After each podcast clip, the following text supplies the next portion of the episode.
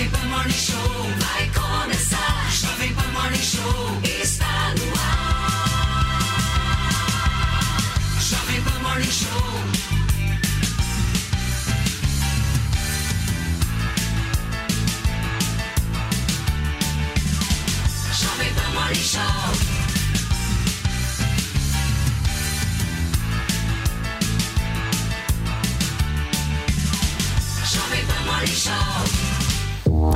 Fala, minha excelência, bom dia, uma ótima sexta-feira para vocês que nos acompanham aqui na programação da Jovem Pan. Estamos chegando, hein? O Morning começa e olha, gente, a, infla- a inflação oficial do país subiu, né? Não é por nada, não, não queria dar essa notícia para vocês, mas a informação é quente, foi divulgada inclusive agora há pouco. Com essa alta, o nosso país vai passar a ter uma inflação acumulada de nada mais, nada menos do que 5,60% em 12 meses. Além disso, o número de vagas formais de emprego caiu pela metade no mês de janeiro. E é claro que a gente vai conversar sobre esse e vários outros assuntos que movimentam a manhã desta sexta-feira com o nosso time que já está preparadíssimo aqui no sofá. Bom dia, meu querido amigo Felipe Campos. Bom dia, Paulinho. Sextou, pessoal. Pois é, chegou sexta-feira. Sejam bem-vindos, você que está na rádio, enfim, curtindo aqui o Morning Show, esperando ansioso. Obviamente, agora já começou. Pois é, olha, hoje tem presença internacional. Vamos receber aqui no nosso Morning Show The Rhythm of the Night. Pode soltar a cantora Corona. Estará aqui conosco hoje, agora no final, mais no finalzinho do programa.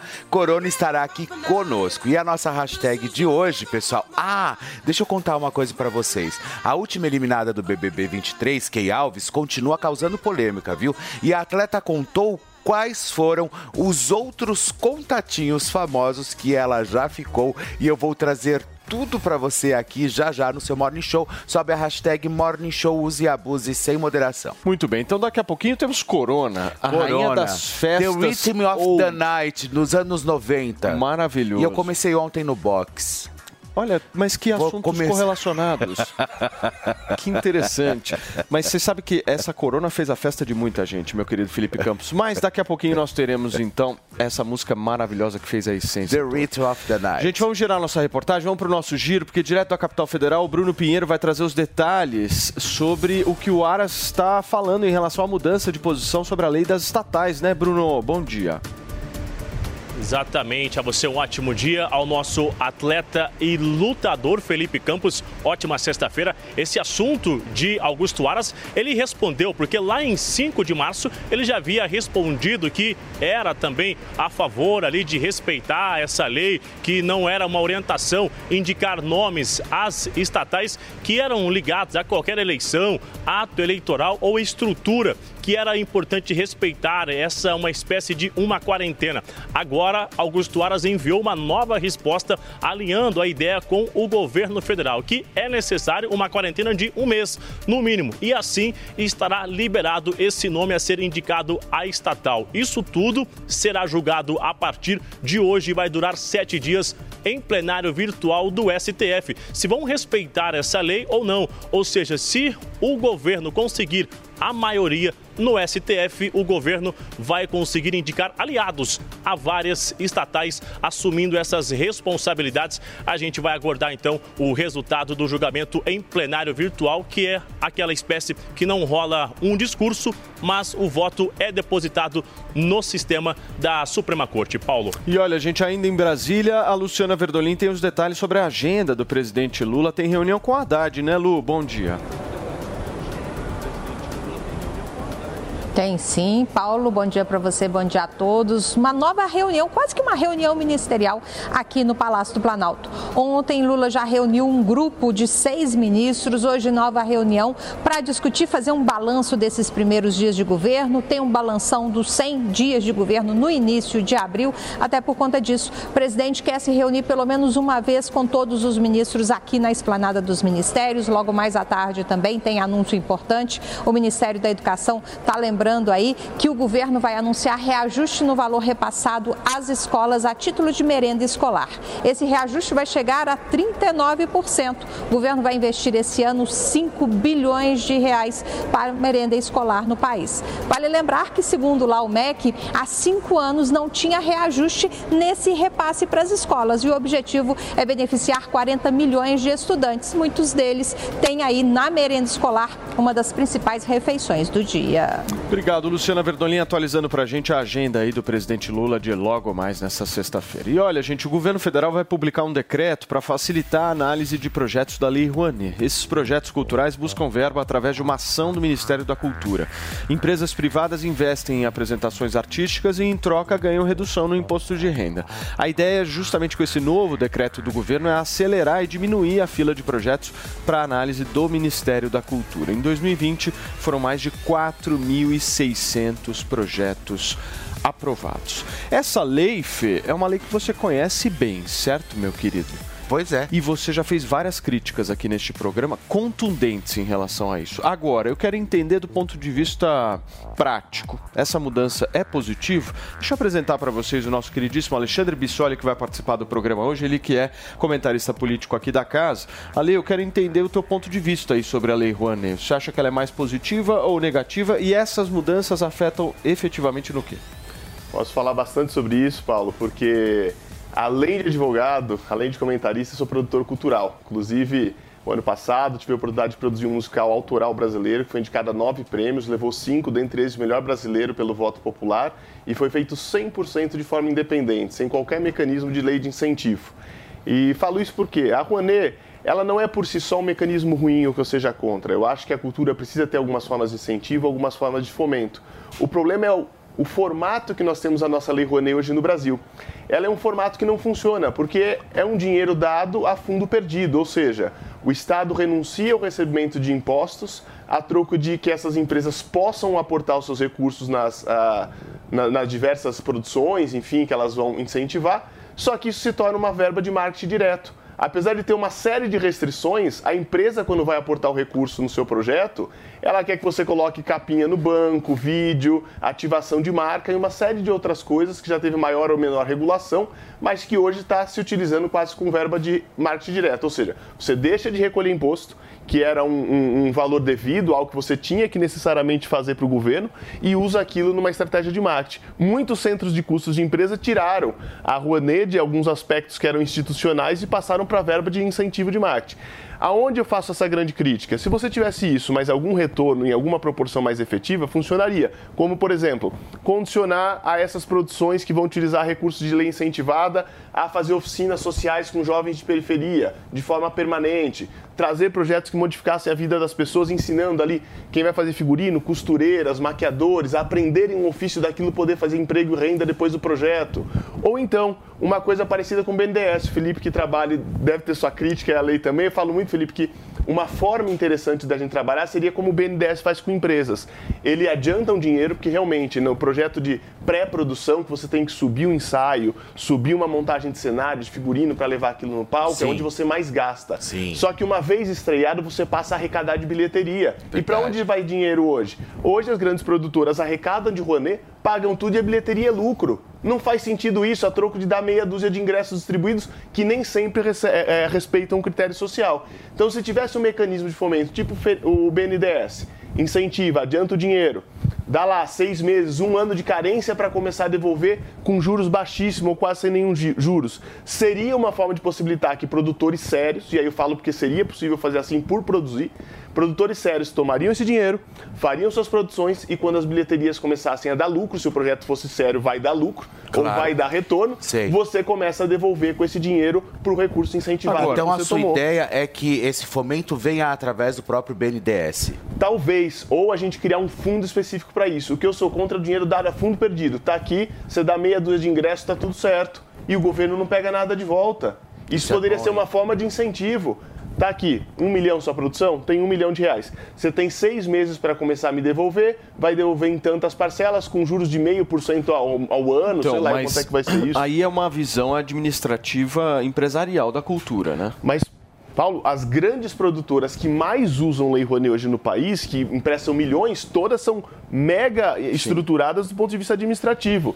Você quer atender aqueles grupos mais teatrão, aquela coisa mais é, conceitual que a gente fala, cria editais específicos com Mas valores tudo que menores. mexe com dinheiro se torna um pouco administrativo, né? E tem que ser. Não dá. O Paulo foi candidato, sabe o que eu vou falar porque eu trabalho com candidato. Não dá para você pegar o candidato, por mais simples que ele seja, ah, é uma pessoa muito humilde, ela só é alfa- alfabetizada, que é o mínimo que você precisa para ser candidato no Brasil. Você recebe recurso do fundo eleitoral para fazer campanha. 50 mil, 100 mil, milhão. O rigor da lei na análise dessas contas vai ser mesmo para o candidato simples e para o candidato mais abastado. Porque algumas coisas na vida, quando a gente usa dinheiro de caráter público, e a Rouanet tem esse caráter como fundo eleitoral, você não pode alegar ignorância ou falta de estrutura para não fazer uma boa prestação de contas. Isso é a desculpa que muitos querem para usar mal o dinheiro. Ô, Manu, mas o problema que sempre foi discutido na Lei Rouanet é a patota, né? O Fê já Exato. trouxe isso algumas vezes. Como é que era a que você falava, Fê? A máfia do Dendê. A máfia do Dendê. É a máfia do Dendê. Esse sempre foi o grande problema da história, né? É. Não foi nem a lei em si, foi justamente o direcionamento específico a determinados artistas que apoiam um determinado projeto de poder. Você acha que essa crítica ainda tem muita consistência?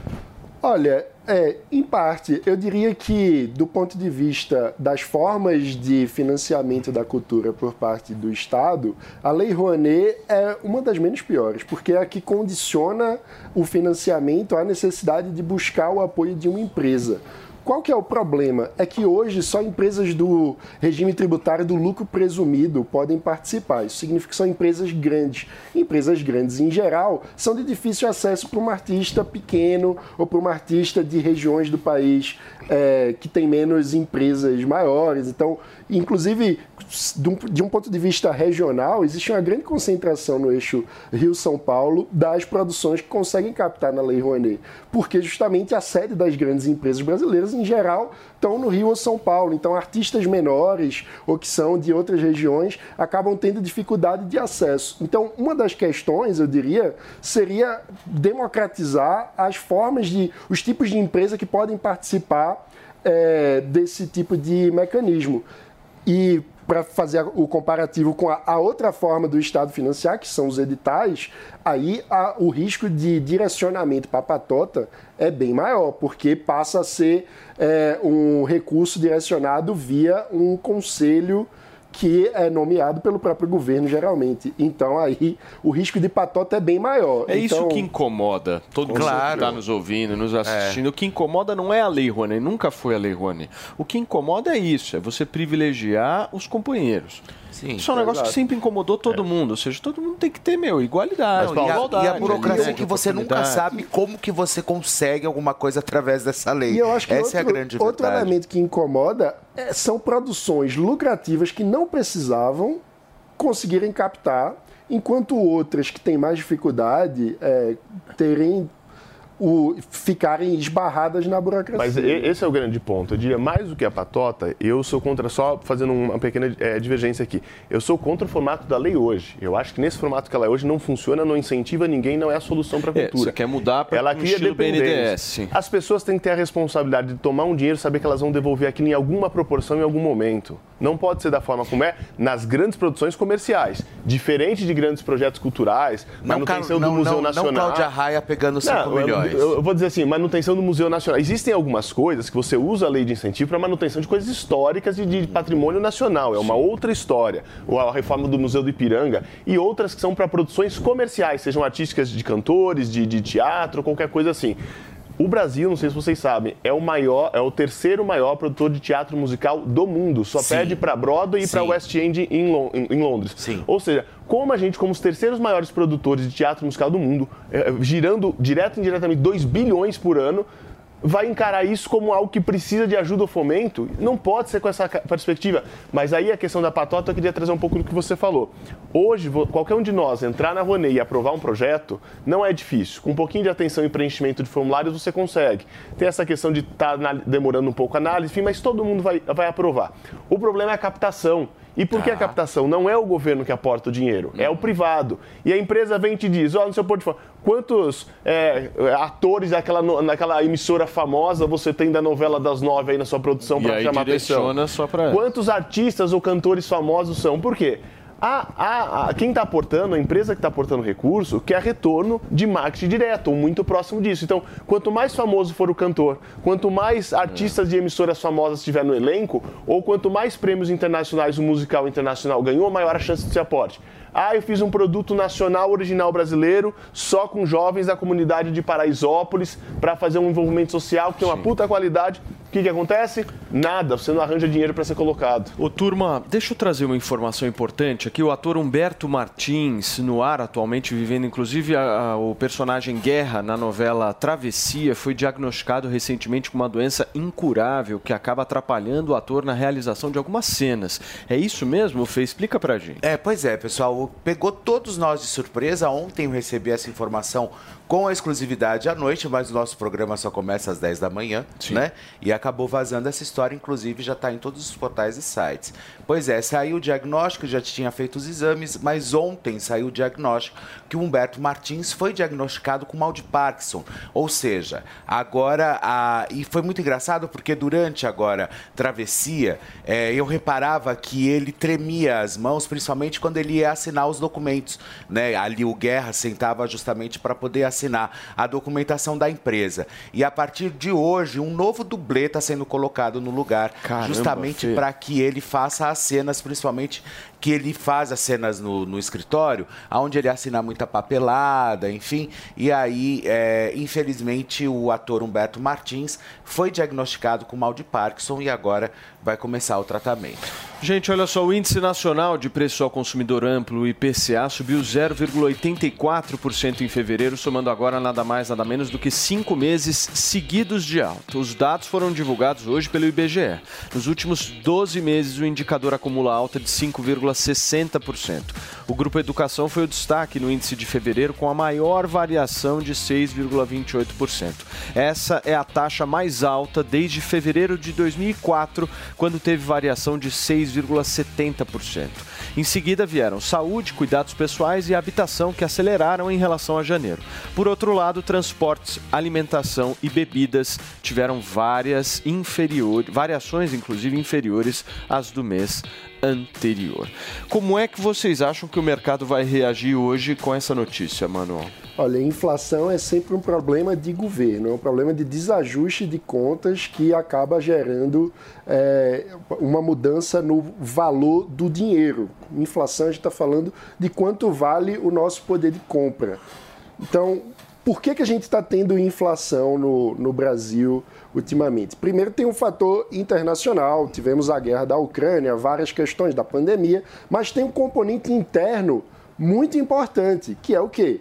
As contas do governo não fecham. A gente não sabe quando que o governo vai conseguir pagar a sua dívida. Isso gera uma incerteza que acaba aumentando preços. Então, o que a gente tem que se perguntar é: cadê o arcabouço fiscal que foi prometido pelo governo? A ministra Simone Tebet ontem prometeu que semana que vem a proposta vai ser apresentada ao governo, ao presidente Lula e então depois para a sociedade. Mas caramba, esse tipo de coisa é resultado da falta de debate sério durante todo o processo eleitoral.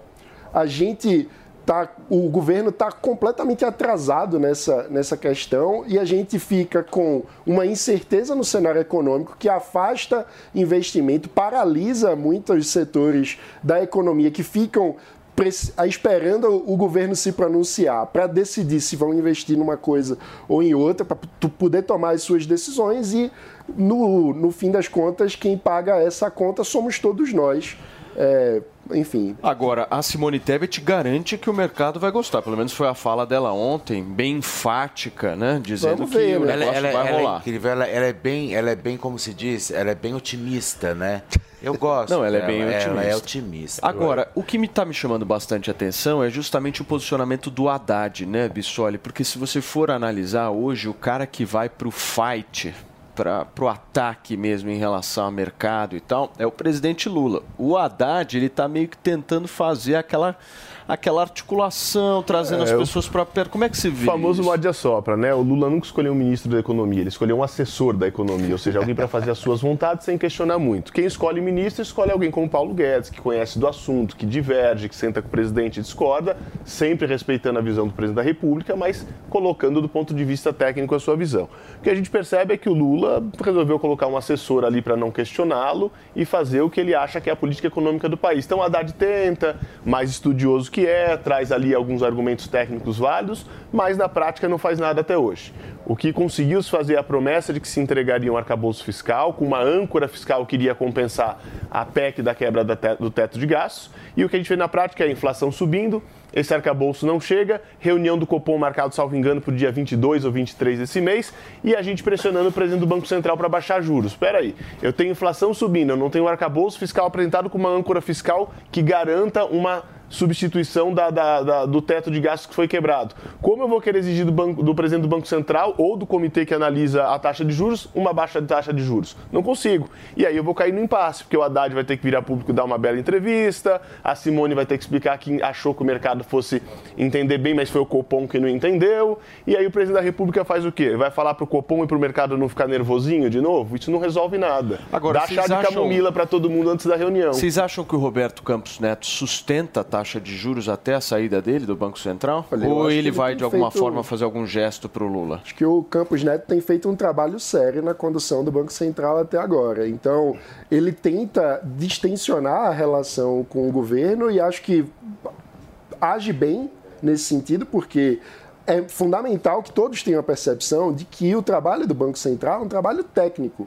Então, ele não está de briga com o governo. É, agora, isso não quer dizer que ele pode baixar na canetada, ele tem que fazer um trabalho sério. Então, só é possível falar em redução dos juros depois que a gente tiver um arcabouço fiscal. Como é que o governo pretende pagar as suas contas? Se não tem como responder essa pergunta, não tem como baixar os juros. Mano, desculpa, técnico, mas já se curvou, já deu recadinho, primeira pancada que tomou do presidente, em vez de ir lá e falar, olha, é isso mesmo, senhor presidente, o Mas senhor respeite baixou, a né? posição técnica, não baixou, mas foi dar recado, vem a reunião agora. Aí fica aquele combinadinho, manda o arcabouço mais ou menos, mais ou menos porque eu duvido que tenha uma- um arcabouço mágico para ser Você apresentado. está muito pessimista. Eu professor. abaixo aqui um pouquinho. É- Eu, eu acho que vem o que vier de arcabouço, ele vai abaixar ali alguma coisa, ponto 25, só para dizer, olha, estou fazendo minha parte. Porque hoje as pessoas têm medo, sabe do quê? Do julgamento popular. Ah, o Lula falou, então eu tenho alguns milhões de pessoas na rua que acham que o problema da inflação é meu aqui na presidência do Banco Central. O presidente do Banco Central, assim como o ministro de Corte Suprema, não tem que se curvar por opinião popular, tem que ser é técnico, tem que decidir de acordo com a técnica. E eu acho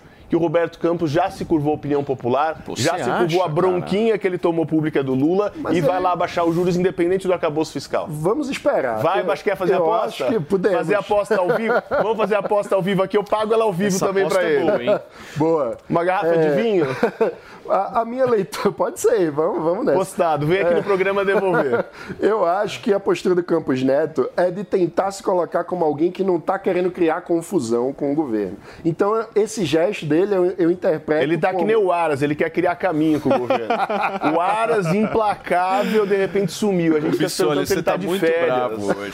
Não, a gente não... É sexta-feira. Tem hora que eu é. não sei se a Lindora já assumiu no lugar dele, porque ela tá falando mais que ele lá na PGR. Que graça. Mas, mas o mano, o Bissoli tá falando que o Roberto Campos vai soltar já já a corda.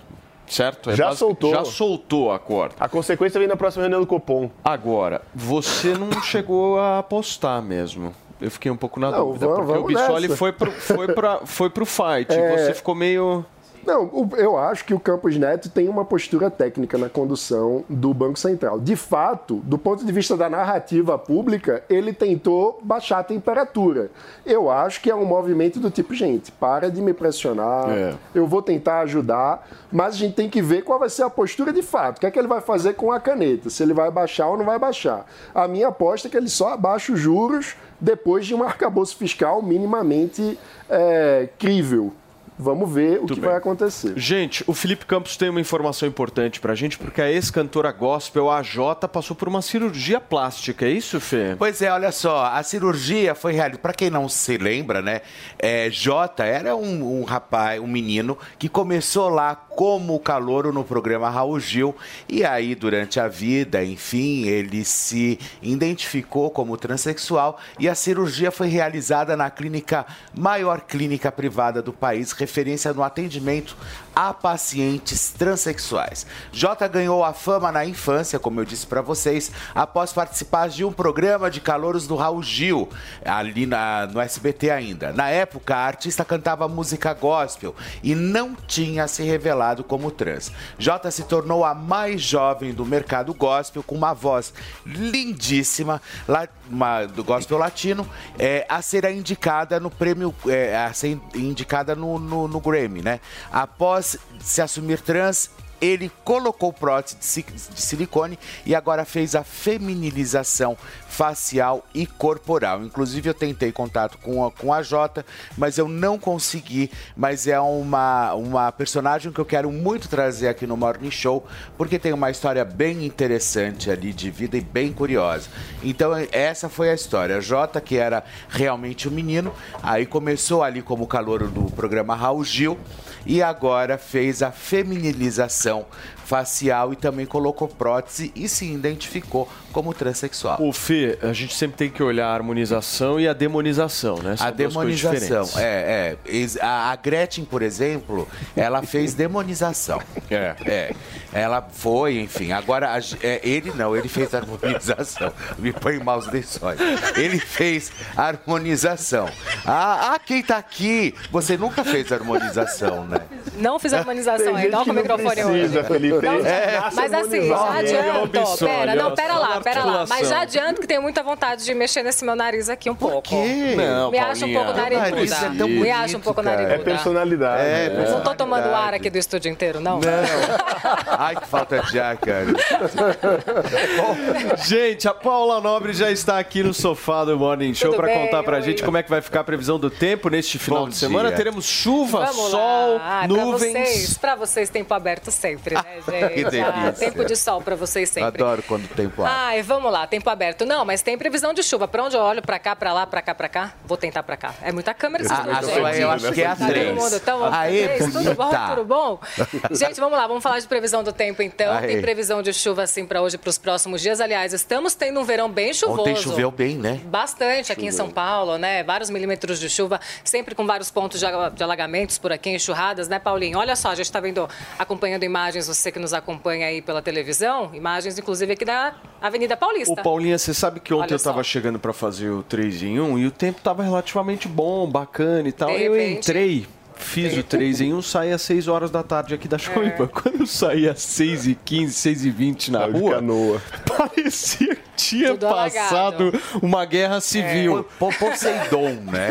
E o, É. Um negócio o céu assim. soltou bomba, viu? Porque foi Gente, mas, problema. mas isso. transtorno pra muita e muita Pra muita, gente. é, pra muita gente. Como São Paulo e o Brasil não sabem lidar com as chuvas, né? Um negócio Não impressionante. E Como a a chuva atrapalha disso- o trabalho das pessoas, a vida das Isso. pessoas, um negócio horrível. É muito, é muito. E exemplo disso a gente acompanhou aqui bastante, né, no litoral norte de Sim. São Paulo. A gente fez um trabalho bem bacana aqui no Morning, inclusive, de previsão do tempo.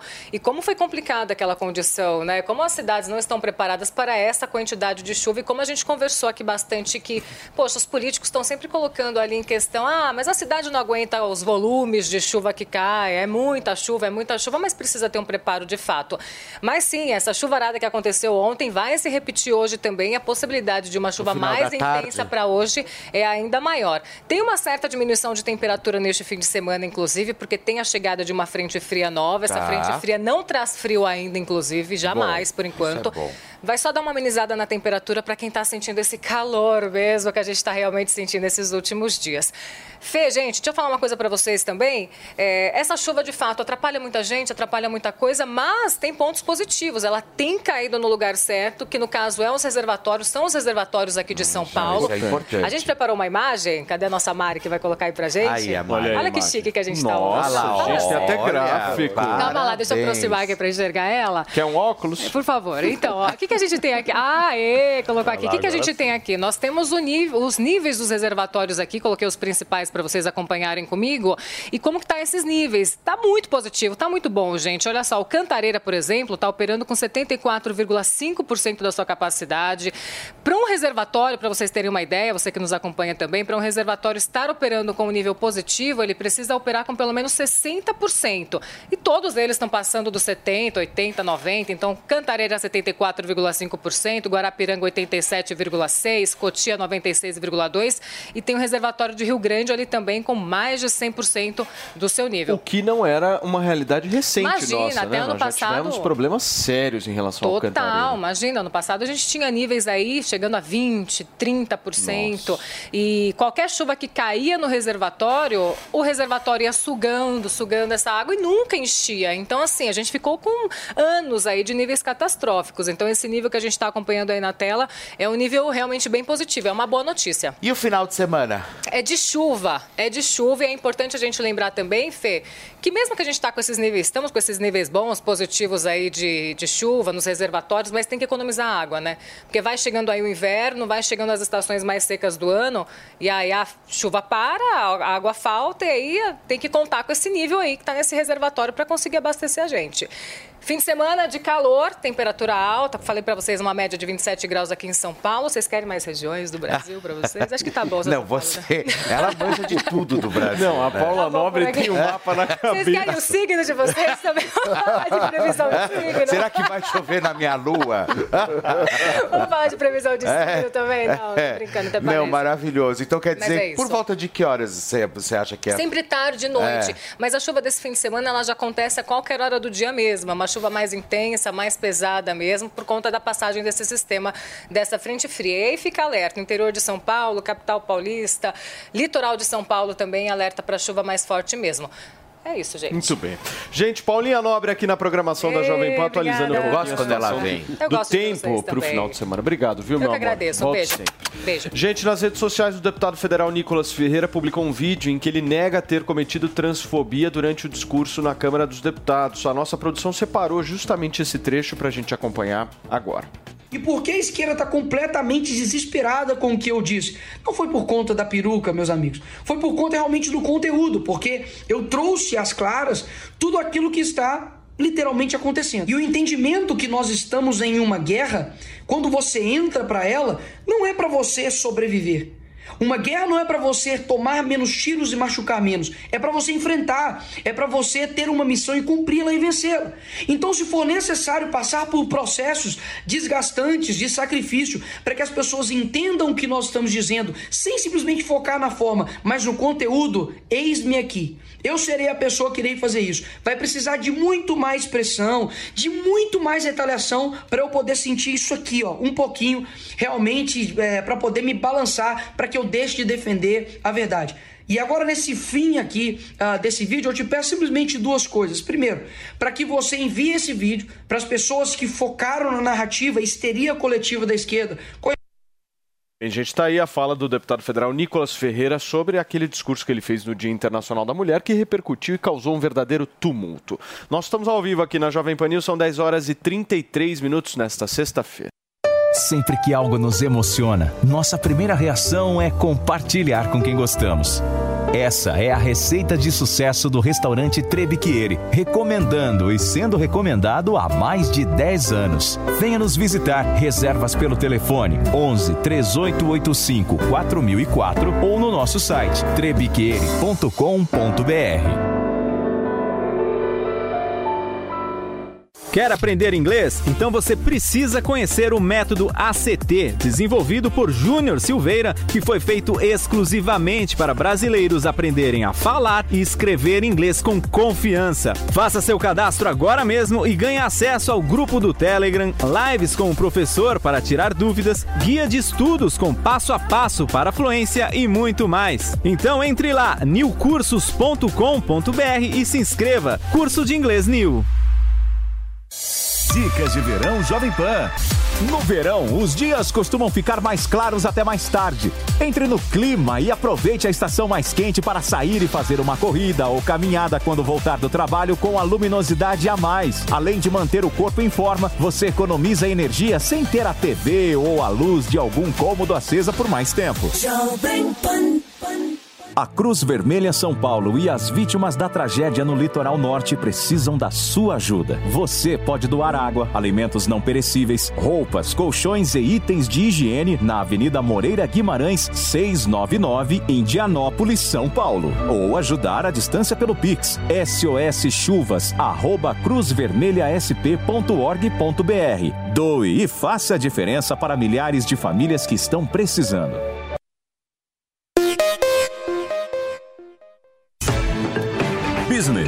Jovem Pan. Mercedes-Benz e Google anunciam uma parceria inédita. Elas se uniram. E o que está por trás aí da junção entre a gigante da tecnologia, o Google, que a gente acabou de falar, e uma montadora muito conhecida, né? A Mercedes-Benz. Negócios, é claro. E a gente está no business, programa de negócios, a gente tem que falar disso.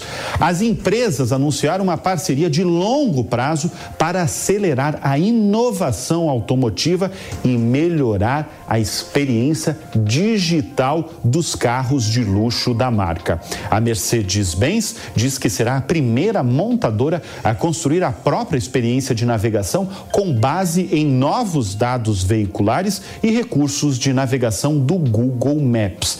A montadora usará os dados do Google Maps para habilitar recursos de direção assistida, como ajustes automáticos de velocidade antes de cruzamentos rotatórios ou curvas. A montadora também terá acesso à oferta geoespacial do Google, incluindo informações detalhadas sobre locais, informações de tráfego em tempo real e reencaminhamento automático. As empresas ainda devem explorar a inteligência artificial do Google Cloud.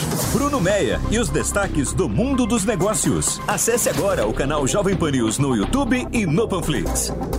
O Zuco traz o melhor da cozinha italiana. Massas, carnes, risotos e outras opções compõem o menu da casa, que ainda oferece mais de 240 rótulos de vinho. Zuco, Rua Adoc Lobo, 1416. Nós estamos falando de uma outra coisa que é classificada pelo crime de terrorismo internacional, inclusive. Deixa eu só receber quem nos acompanha pelo rádio. São 10 horas e 37 minutos. Turma, vocês que chegaram agora, a gente está repercutindo aqui no Morning Show o vídeo postado ontem pelo deputado federal Nicolas Ferreira, em que ele diz que ele não foi transfóbico, que ele, enfim, É. fez um discurso alinhado eu àquilo disse- que ele acredita. É, e né? como eu disse ontem, eu não acho que foi uma questão política. Ali foi uma crítica, na verdade. É, quando ele sobe realmente. Porque... É uma lacração, e ainda eu Felipe. Ele, ele, ele é, quis mas eu causar... acho que foi uma crítica. Eu acho que a Eu preocupação dele foi- não foi com o conteúdo. Ao contrário do que ele fala A agora no vídeo, questão- ah, minha preocupação é o conteúdo, não a forma. Não, tem não a preocupação do show, Mas né? a, A preocupação questão- dele é o showman. Mas, é, É então, o mas a show. questão ali também, é, eu, eu até entendi a posição do Nicolas. Por quê? Porque Não tem hoje. co- desculpa, Felipe, todos os não tem como lugares, entender. Mas assim. É uma palhaçada você... num lugar que não Posso admite falar? palhaçada. Posso Desculpa, falar? pode. Tá. É, é, todos os lugares que você hoje você vai falar, parece que não é o seu lugar de fala. Sabe? Eu acho que isso já está um saco, na verdade. Então, tudo que você se predispõe a fazer ou dizer não é o seu lugar de fala, você não tem autoridade para falar. Aí pegam uma pedra, como eu disse ontem, de 15 quilos e atacam em você, entendeu? Então, ou seja, quando ele coloca uma peruca, aí sim, eu acho que daí é, é, existiam formas melhores para se fazer aquilo, não daquela forma, porque obviamente que cai em outro entendimento. Mas eu não acho que ele teve a intenção de querer menosprezar as pessoas. Ô, Isso mano, jamais. como é que você vê isso? Olha, eu acho que o Nicolas é um vendedor de patins de gelo na praia de Ipanema. Nossa senhora, mas você foi Ou longe, hein? seja, é, ele está tentando falar de um problema que não existe. Ele fica dizendo, ah, porque agora as pessoas não querem, é, o pai não quer que um filho vá no banheiro e tenha um marmanjo. Quantos casos concretos de assédio em banheiro nós tivemos? Cadê os dados? Cadê, onde que esse problema está acontecendo na sociedade brasileira? A gente tem muitas outras prioridades e ele fica criando um moinho de vento para se colocar como um guerreiro de uma batalha, como ele mesmo falou, que está numa guerra. Se é uma guerra, ele precisa lutar. É, isso eu E- também acho que é errado. É porque ele é um personagem, ele não é um Sim. político. Exato. O deputado mais votado do país tinha que chegar a tomar posse, porque teve tempo entre a sua eleição e a posse, com um projeto de lei simbólico Isso é que verdade. trouxesse algum ganho para a sociedade. é isso, Bissoli? Vem chegar lacrando, Isso aí- não tem conteúdo é forma. O, o Bissoli, a sociedade brasileira, no ano passado, se você for analisar, até 2018 também, ela elegeu profissionais da comunicação e não profissionais políticos. E aí você esbarra exatamente nessa situação. Porque o que, que é o Nicolas? O Nicolas é um profissional da comunicação. O cara manja de comunicação, sabe fazer comunicação melhor do que ninguém. Pautou Atinge país, as né? pessoas, pauta o país, ele faz o show. Só que a arte de fazer política ali no Congresso Nacional, que é o que o Bissoli falou, é um negócio completamente diferente, que não necessariamente um cara que possa ser um showman vai fazer isso bem. Tá clara essa diferenciação para mim. Do Sim. show da comunicação para o show político. Por exemplo, se vocês querem ver um, um exemplo muito claro disso, Gilberto Kassab.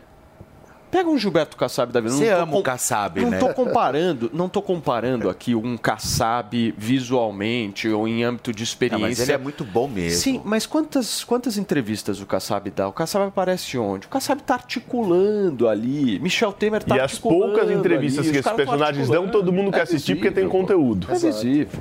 Fala, mano, pra Não, e o que fechar. eu ia dizer é que o conceito que ele apresenta nesse segundo vídeo também corrobora isso que a gente está falando. Ele acha que está numa guerra, mas a política na democracia é o contrário da guerra. A política é o lugar onde a gente vai, com civilidade, lidar com as nossas diferenças e resolver os conflitos através da negociação. Sim. A política não é a eliminação do adversário. Essa ideia é autoritária. E isso precisa ficar muito claro. Sim.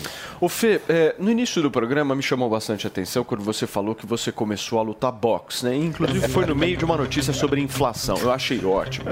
Eu fiquei tão feliz com essa nova conquista que a nossa produção deixou aqui no jeito para mostrar como é que é Felipe Campos lutando boxe. Eu quero saber se vocês que estão nos acompanhando acham que Felipe Campos luta bem. Reparem, ele vai com os dois Gente, eu braços, comecei- com uma força absolutamente é, é, forte. Vocês percebem? Olha só, deu uma belíssima de uma joelhada agora. Ele, uti- ele ele utiliza o joelho para se é, sustentar ali na luta, né? Vocês percebem nitidamente que Felipe Campos está um pouco suado, vermelho, a lateral toda dele está absolutamente rosada, justamente por conta desse exercício físico que ele fez. Parabéns, viu, Fê? Eu acho Muito que obrigado. Tudo na vida tem um primeiro É. passo. Foi Eu, jamais imaginaria que na vida um dia eu fosse fazer boxe. E vou te falar, boxe é a sua cara. Olha, se for misturando essas artes. você. É a minha cara, Se for Vissoli. misturando essas artes É. marciais, eu acho que o cara de sapato sai do BBB e senta aqui no sofá pra conversar com o Felipe É verdade. pouco? É verdade. Gente, vamos lá. Ai, Os ai. Estados Unidos afirmaram que o Brasil passou por um passou uma mensagem errada, viu, ao mundo quando autorizou que navios iranianos atracassem no porto do Rio de Janeiro.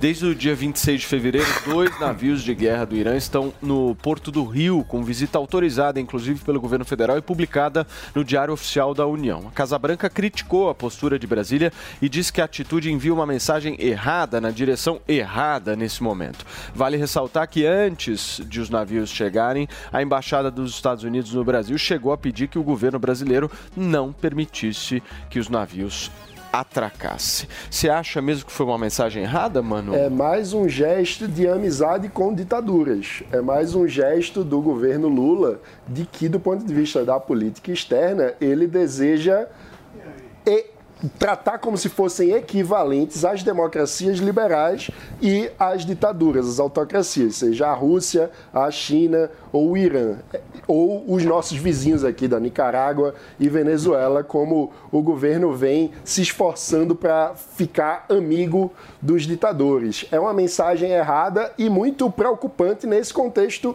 geopolítico, onde a gente tem uma tensão crescente entre as democracias e as autocracias. Vale lembrar também de uma hipocrisia da esquerda brasileira nesse caso, porque o Irã é uma teocracia extremamente autoritária que desrespeita direitos humanos, viola direito das mulheres. Inclusive, na Semana da Mulher, estamos falando sobre um gesto de amizade com uma autocracia que violenta mulheres e que massacra de forma vergonhosa eh, a população feminina no Irã.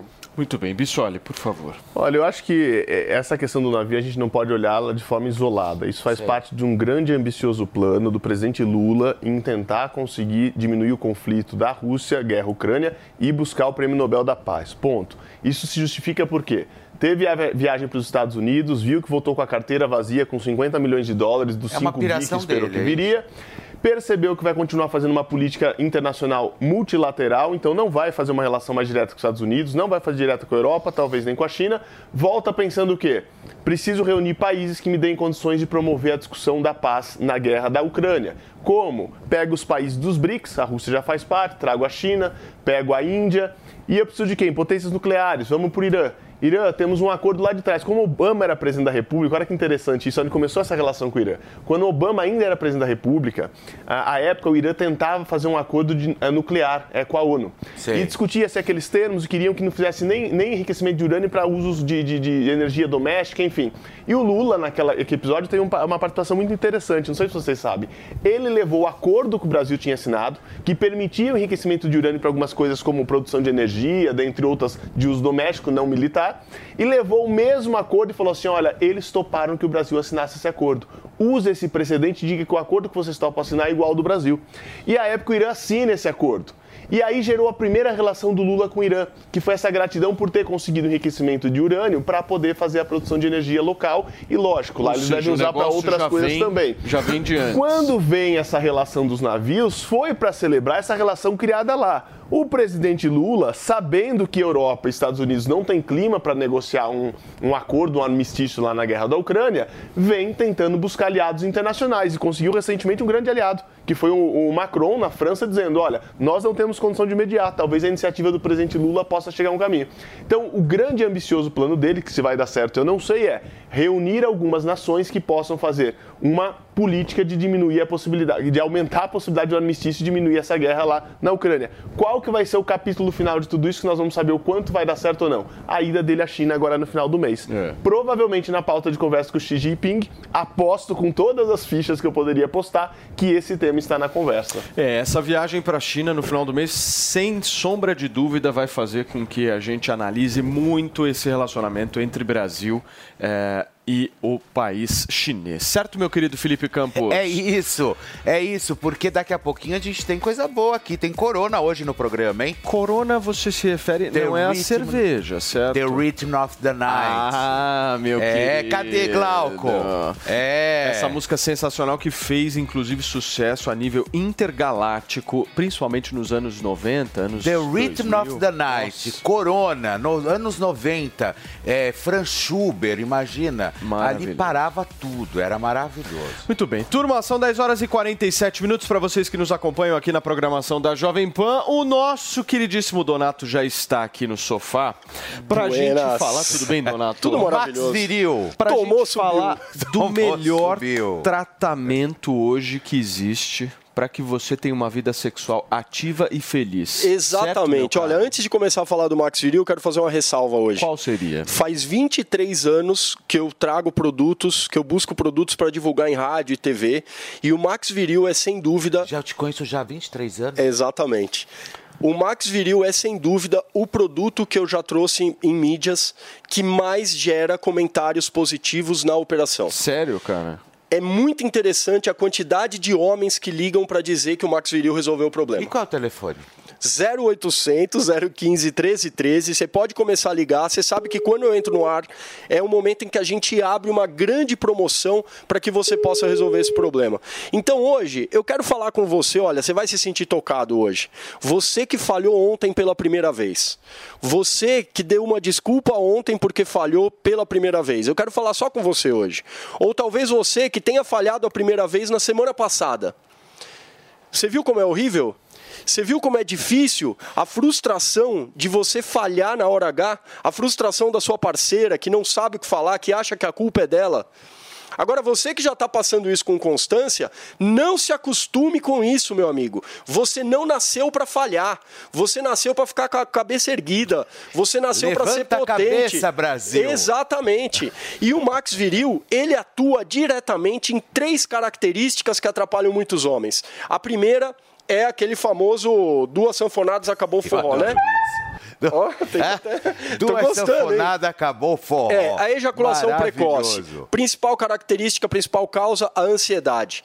Segundo homem, é aquele que já tem um relacionamento de longa duração, começou a perder o desejo pela parceira.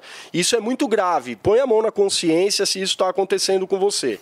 Terceiro caso, aquele homem que por conta da idade começou a falhar com constância, por conta da baixa de testosterona, por conta de estresse, etc. Max Viril vem para resolver esse problema porque não é um medicamento, é um suplemento alimentar com alta concentração de vitaminas e minerais que atuam diretamente na parte sexual. de três em três dias. Sensacional. Exatamente. Outra coisa que eu gosto muito. Ô, ô, Donato, posso falar um negócio? A gente tem que falar com aquele cara que só faz amorzinho em ano bissexto, meu amigo. é Exato. basicamente isso. Exatamente. Certo? É, exatamente. Olha, uma coisa importante. é, não tenha a ilusão que você vai tomar o Max Viril e vai ficar andando duro pela rua aí. Não é isso, não. Não é isso. Ele vai deixar o seu corpo preparado para que aí- quando aí que você tá tenha. é um tratamento. É um tratamento. Ele deixa o corpo preparado para o estímulo. Exato. Quando você tiver o estímulo sexual, você vai estar pronto imediatamente. Então, 20 minutos antes da relação sexual, toma uma cápsula de Max Viril. 20 minutos. 20 minutos, você vai estar pronto para a relação. Quer fazer o tratamento? Uma cápsula a cada três dias e o teu corpo vai reagir de uma forma natural e você vai se sentir mais animado, vai se sentir mais para cima. E ó, se você não tem asa aqui, ó, que, nem eu, tá isso, vendo, ó, para levantar, Tem uma asa. você precisa de Max Viril. Maravilhoso. O pessoal que tá no rádio não viu, né? Mas tudo bem. Maravilhoso. Eu tô com uma asinha hoje nas costas. Escuta, vamos falar de promoção? Vamos falar de Pra promoção, porque arrebentar hoje, tem, hoje sexta- tem bomba, hein? Sexta... Sério? É, você hoje vai tem fazer um bomba. negócio diferente? Vou, porque tem gente que tá ficando na fila. Eu tô dando 400 pessoas de promoção. Não, diz que acaba tudo. Acaba tudo. Então presta atenção, Brasil. Hoje eu quero bater recorde. Roberta precisa aumentar a fábrica, hein? Vai aumentar. Nós vamos liberar 500 produtos com 60% de desconto. Ontem, 60? ontem você deu 400. 400 pessoas, hoje eu consegui aumentar 100. Boa. E eu vou fazer uma promessa pra você. Se der fila hoje, eu vou voltar aqui pra aumentar a fila. Boa. Aumenta a fila. Mas é o seguinte, 500 pessoas vão ter 60% de desconto para adquirir o estimulante natural mais famoso e mais eficaz do Brasil. Vou mandar de presente o Max Viril Control. Esse eu tenho litrão. Esse aqui é maravilhoso, é um óleo que acaba com a ejaculação precoce. É É, um óleo bom, retardante muito bom. Muito bom. E hoje, excepcionalmente, como é sexta-feira, quem comprar essa promoção vai ganhar um Max Viril extra. Nós vamos mandar um pote a mais de Max Viril, Opa! que já tá com super desconto, mas tem que Opa! ligar agora no 0800 015 1313. Então se comprar um, leva dois. Não, é muito mais que É isso, né? Porque mais. 60% é praticamente como se a pessoa comprasse 10 frascos de É Max mesmo. Viril e pagasse só por 6. Olha que maravilha. Não é? 60% de desconto, Olha mas tem que ligar agora. Então é 0800 015 1313. O Donato, quando aparece aqui, ele traz justamente essa quantidade que ele consegue lá com a empresa. Exatamente. Para que vocês ganhem esse desconto. Se vocês não ligarem, esse desconto aí ele, ele cai. Ele volta e o preço normal. Fica um e a pessoa não ganha o. Max Viril Control. Então, meu amigo, 0800 015 1313 para ligar agora e garantir o seu. Muito É obrigado. isso. Obrigado, Donatão. Valeu. Um a cabeça, você. Brasil. Gente, olha só, a criação de empregos formais somou 83,3 mil vagas no mês de janeiro deste ano. O número representa quase metade do mesmo mês do ano passado. As informações são, inclusive, registradas pelo Ministério do Trabalho e Emprego. A queda nessa comparação foi de 50,2%. Para o ministro do Trabalho, Luiz Marinho, os juros elevados determinados pelo Banco Central para controlar a inflação, além da alta no endividamento da população e também do custo da cesta básica, dificultaram a geração de empregos formais em janeiro deste ano.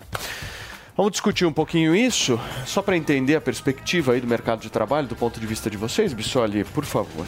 Olha, Paulo, eu gosto de fazer uma, uma grande reflexão quando eu vejo uma matéria que fala a respeito do aumento, a diminuição de carteiras assinadas e trabalho no Brasil. Porque nós temos uma visão muito atrasada em relação a isso. E eu digo uma visão muito atrasada porque a gente fica atrelando a maior contratação ou menor contratação de carteira de trabalho à economia. Não é esse o único fator, a única variável que deve ser analisada nos dias de hoje. Quais seriam as outras? São as profissões que existem ou deixaram de existir. Por exemplo, quem já não viu aqui nos mercados, principalmente São Paulo, que é uma cidade grande, que metade dos caixas já são você mesmo passa lá e passa a ser sua mercadoria, não tem Sim, mais uma pessoa sim. operando. Quem nunca, Eu acho ótimo. Quem nunca viu aquela portaria que você chega e não tem mais um porteiro, uma pessoa física ali, é um, você aperta um botão, é um porteiro de- é eletrônico à distância que atende 20 prédios ao mesmo tempo. Cobrador de ônibus, se não fosse os sindicatos brigando aqui, já não tem mais necessidade de existir com um bilhete único. O que eu quero dizer é, existem profissões que estão acabando. Cobradores de pedágio. Se a gente não olhar que algumas profissões não existirão mais, não se trata da economia estar aquecida ou não para ter postos de trabalho, e a gente não criar um processo de tirar aquela pessoa da profissão que não existirá mais, para capacitá-la para outras profissões que existirão, nós vamos ocupar. Se você pesquisar, uma pesquisa rápida, até poucos dias atrás, nós tínhamos 4 mil vagas na área de TI abertas no país, sem preenchimento por falta de pessoas qualificadas. Então, mas Bissoli, E nós temos gente é- sobrando no mercado. Isso aí é a consequência do avanço da tecnologia também, né? do avanço da tecnologia, em que a gente, em vez de ficar criando lá no Senac, aqui em São Paulo, lá no, no- no- no programa da ETEC, o torneiro mecânico, eu tinha que estar ensinando a pessoa a programar a máquina que vai fazer isso na, na máquina 3D. Nós temos um atraso nos custos profissionalizantes do país. A gente ensina a pessoa a serem torneiras mecânicas quando tem uma máquina que faz isso e daqui a pouco só vai ter máquina fazendo isso. E nós temos um grande problema, que é a falta de visão e Isso de é formação verdade, de mão de é obra. verdade. Isso é verdade. E aí a gente fica querendo falar em, em aumento ou não de emprego com base na economia. Ah, a economia está bem, subir emprego. Econo- Não, daqui 10 anos vai subir a economia 10% e Modo tem gente arcaico, né, desempregada. você tá dizendo, né? É, a posto- é o posto de trabalho que não vai existir mais. Não faz sentido. Hoje, quando eu vejo um cobrador de ônibus de mais idade e fala assim: olha, tá perto da aposentadoria, faz sentido ele ficar ali. Mas quando eu passo o ônibus e eu vejo um jovem sentado ali, me preocupo. Será que esse jovem não entendeu que daqui a dois, três, quatro, cinco anos não vai existir mais? Será que frentista de posto não entendeu que os carros vão ser elétricos? Então não tem uma cultura na nossa sociedade de formar as pessoas para as novas profissões. E aí os postos de trabalho vão acabando, essas pessoas não são treinadas para outros postos de trabalho e não adianta a economia estar bem ou estar mal, elas não são qualificadas para ocupar novos postos. Essa é a grande discussão que a política devia estar fazendo. E não a gente- faz. E não faz, fica perdendo tempo com peruca no plenário. O que a gente precisa é, É isso. como que a É. gente faz para preparar o Brasil para o futuro, para se integrar ao mundo, para criar emprego. Agora, ao mesmo tempo, não vale, é, não posso perder a oportunidade de dizer que no imediato, temos um problema de paralisação de decisões econômicas em função da incerteza gerada pelo governo. Ou seja, o governo está atrasado. Cadê o arcabouço fiscal? Precisamos que o governo apresente suas propostas para que a economia possa tomar decisões e voltar a funcionar. Muito bem, gente, são 10 horas e 56 minutos. Uma dúvida aqui: vocês são do time que não levam jeito na cozinha ou do que tem a manha, mas gostaria de dar aquela melhorada na sua performance na cozinha? Eu tô aqui para te apresentar um curso sensacional criado pela nossa queridíssima New Cursos, que se você entrar agora no www.newcursos.com.br, você vai ter a oportunidade de ganhar nada mais nada menos do que 75% de desconto. Para você que me assiste aqui na Jovem Pan, tá dando uma olhadinha nesse QR Code que tá aparecendo ali na lateral direita da tela. Pega o seu celular, aponta a câmera do seu celular e vai direto para o site da Nil, porque esse curso é o primeiro curso de gastronomia promovido pela nossa queridíssima Isabel Álvares, ela que foi formada pela maior escola de gastronomia, a Le Cordon Bleu, e foi ganhadora também do, do maior reality show gastronômico aqui do Brasil. Ela vai te guiar em todos os primeiros passos, você vai aprender absolutamente tudo em 15 módulos, do básico ao avançado na cozinha de uma forma bem descomplicada e, obviamente, no conforto da sua casa. Esse é o curso para você, cozinheiro profissional, estudante de gastronomia ou até mesmo você que quer aprender uma habilidade nova. www.newcursos.com.br e olha, só hoje eu vou repetir aqui para vocês. Vocês garantem 75% de desconto. Acesse lá www.newcursos.com.br e aproveita porque esse curso tá sensacional. Você já trabalha com gastronomia, mas quer aprimorar cada vez mais as suas técnicas? Me chamo Isabel Álvares, sou chefe de cozinha, ganhadora do Masterchef Brasil e formada pela maior escola de gastronomia do mundo, a Le Cordon Bleu Paris. Vem comigo no curso Cozinha Fundamental com todos os fundamentos clássicos da cozinha tradicional e moderna. www.newcursos.com.br Turma, a gente vai para um rápido intervalo comercial, mas antes do break você confere aqui na Jovem Pan o nosso giro de notícias. Ossada humana é encontrada perto do Palácio do Planalto, em Brasília. corpo foi avistado durante treinamento de agentes do Gabinete de Segurança Institucional. Dilma e Lula avaliam Alckmin para conselho do Banco dos BRICS. Ex-presidente quer ter representantes do Brasil alinhados com sua visão sobre a economia. Papa Francisco admite que pode renunciar ao comando da Igreja Católica. Em entrevista à TV Suíça, Pontífice falou mais uma vez sobre o seu cansaço extremo. Xi Jinping é eleito para inédito terceiro mandato como presidente da China. Pleito dos deputados teve 2.952 votos a favor, nenhum contra e nenhuma abstenção registrada. Ataque a tiros deixa ao menos oito mortos em igreja na Alemanha. Centro religioso localizado na cidade de Hamburgo é frequentado por testemunhas de Jeová.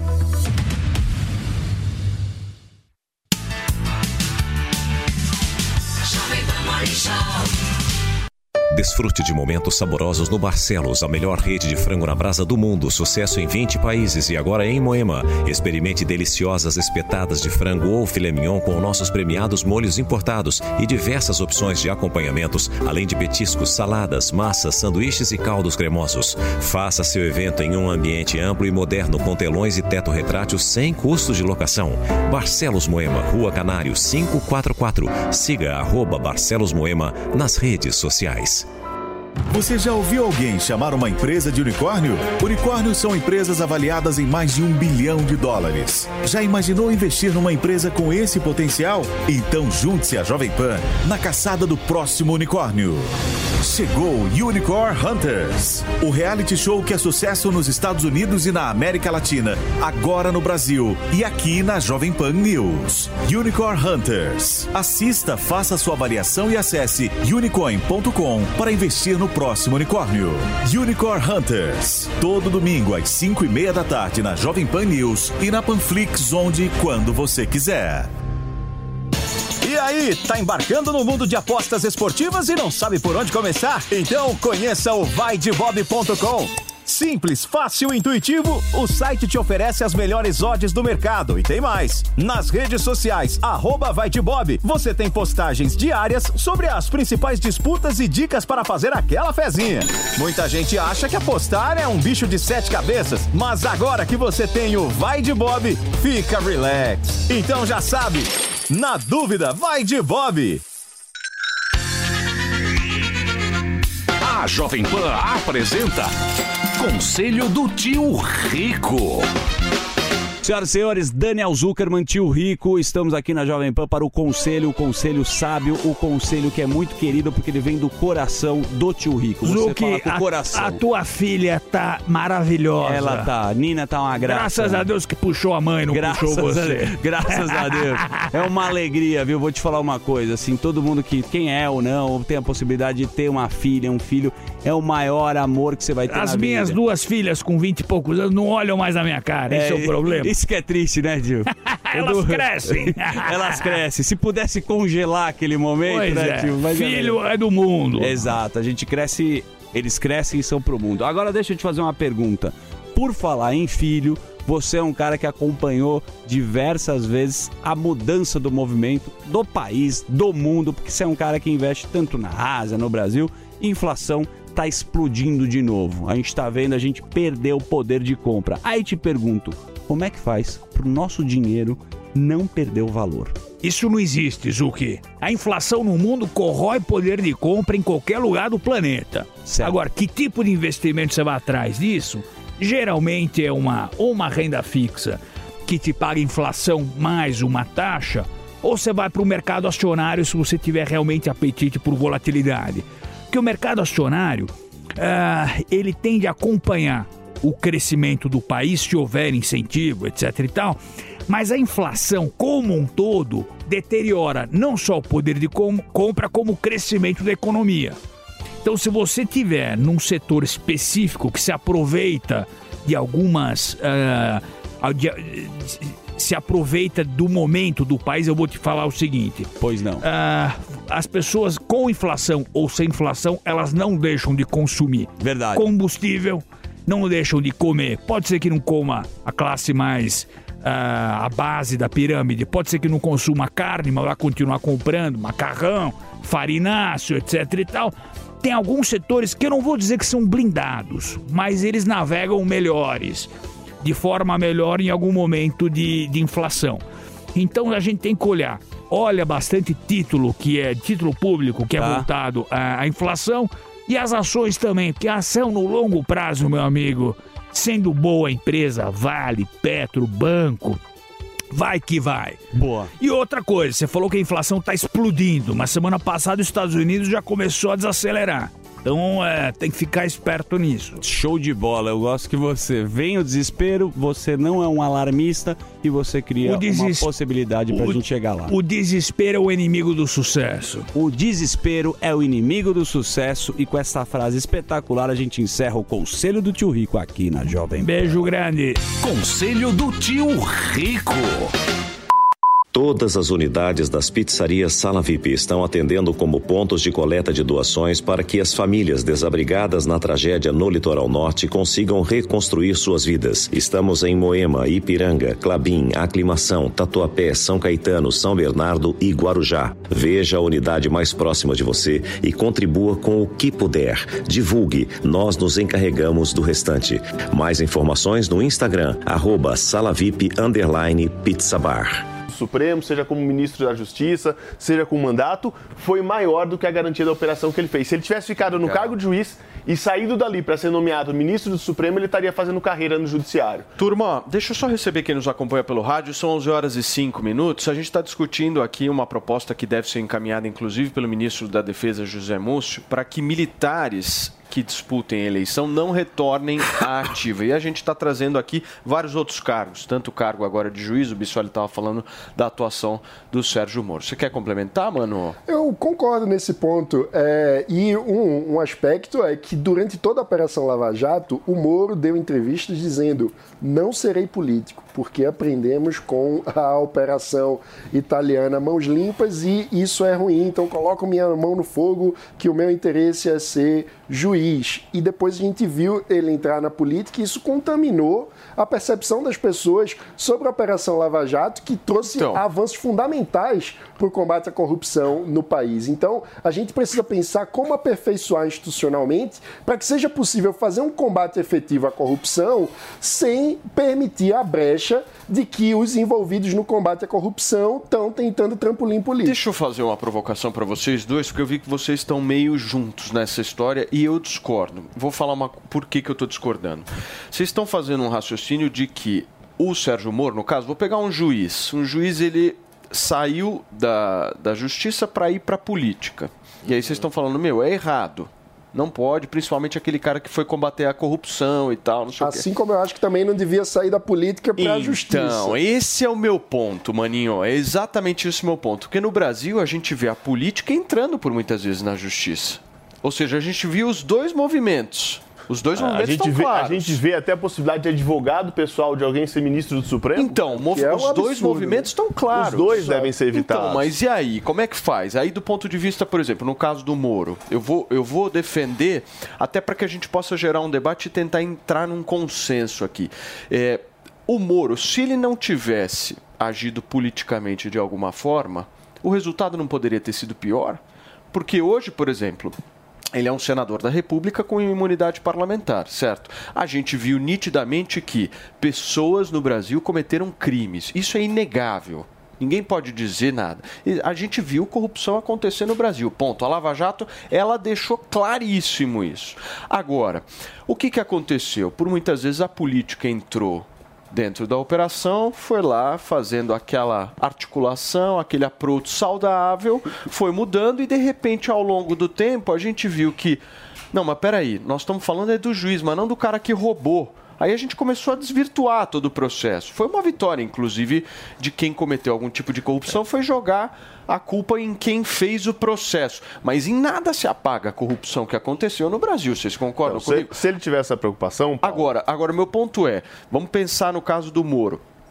Ele ia ficar quieto vendo a política entrar?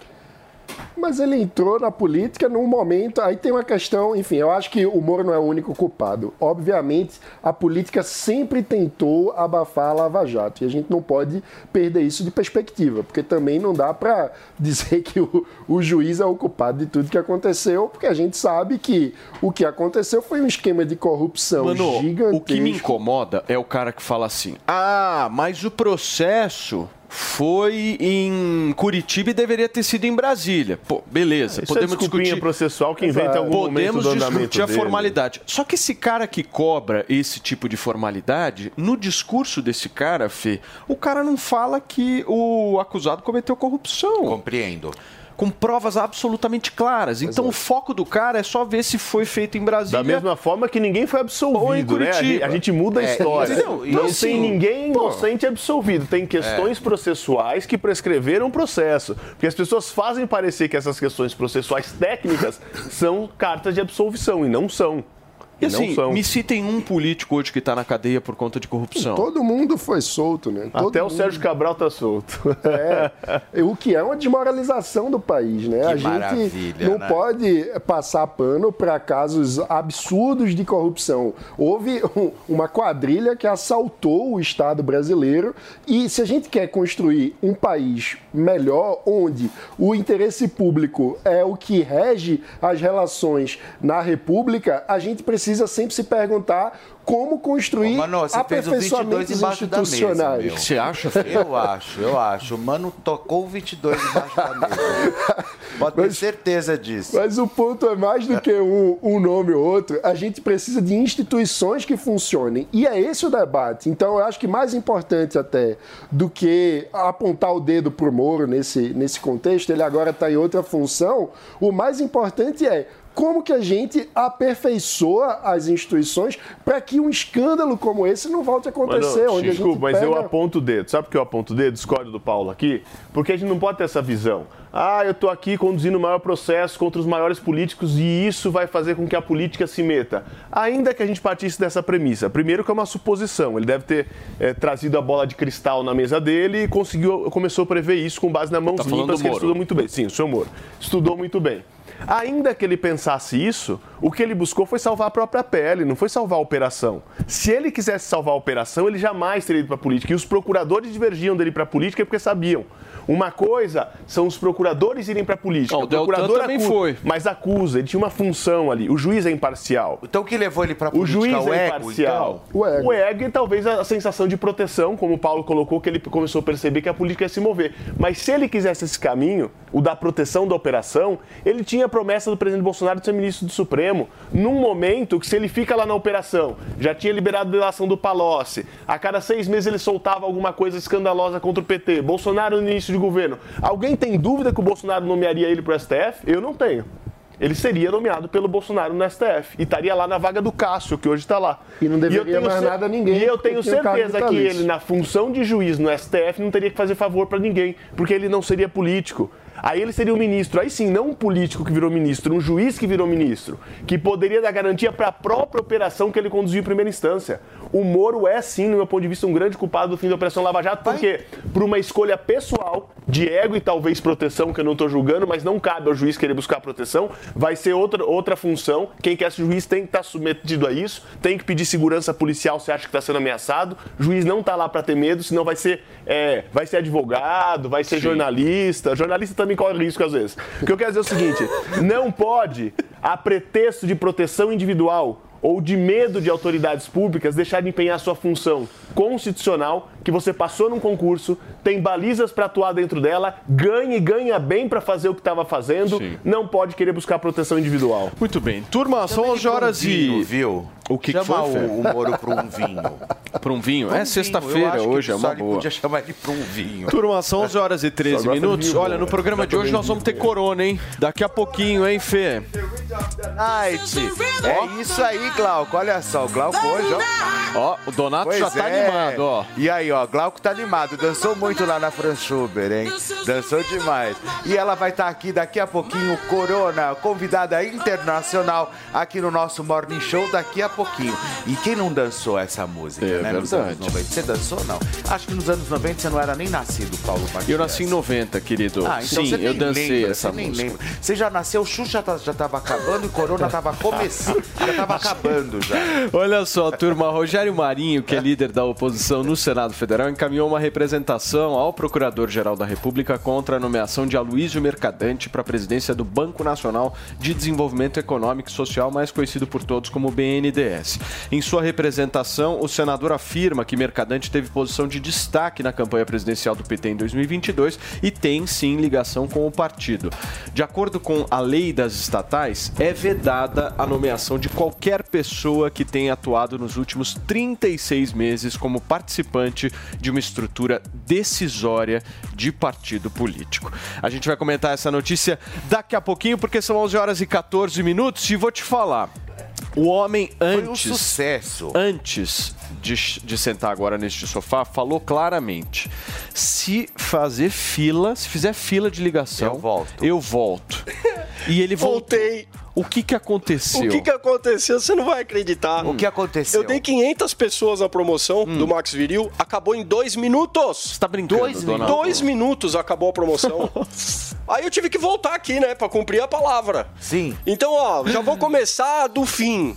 Você quem não conseguiu ligar pro Max Viril, não, não conseguiu ganhar de presente o seu Max Viril Control, que é o óleo que acaba com a ejaculação precoce, já começa a ligar litrão, agora. hein? Tem o litrão, tem, tem o litrão. Começa a ligar agora no 0800 015 1313 que a gente vai fazer um negócio maluco aqui. Até o final do Morning Show, todas as pessoas que ligarem vão participar da promoção de 60% de desconto para adquirir o Max Viril. Oba! A. Roberta abriu a comporta. Abriu a comporta hoje. ter limite de ligação? Então, Hoje, especificamente, só não. hoje até meio-dia. Até meio-dia tá valendo a promoção. Teve gente que falou assim, pô, é, eu não consigo ligar porque eu tô no trânsito e tal. Então hoje é a, a lambuja que você vai ter pra ligar até meio-dia e participar dessa promoção. Então só pra lembrar, ah, deixa eu, deixa eu mostrar uma, uma história aqui, ó. O que que é? Tem um, tem um Mota, ele é lá de Poços de Caldas, tem 60 anos e ele assiste a, o Morning Show pela, pelo YouTube. O que, que ele falou? Falou o seguinte, ó. É, hoje eu tô entendendo o significado da frase a vida é dura pra quem é mole.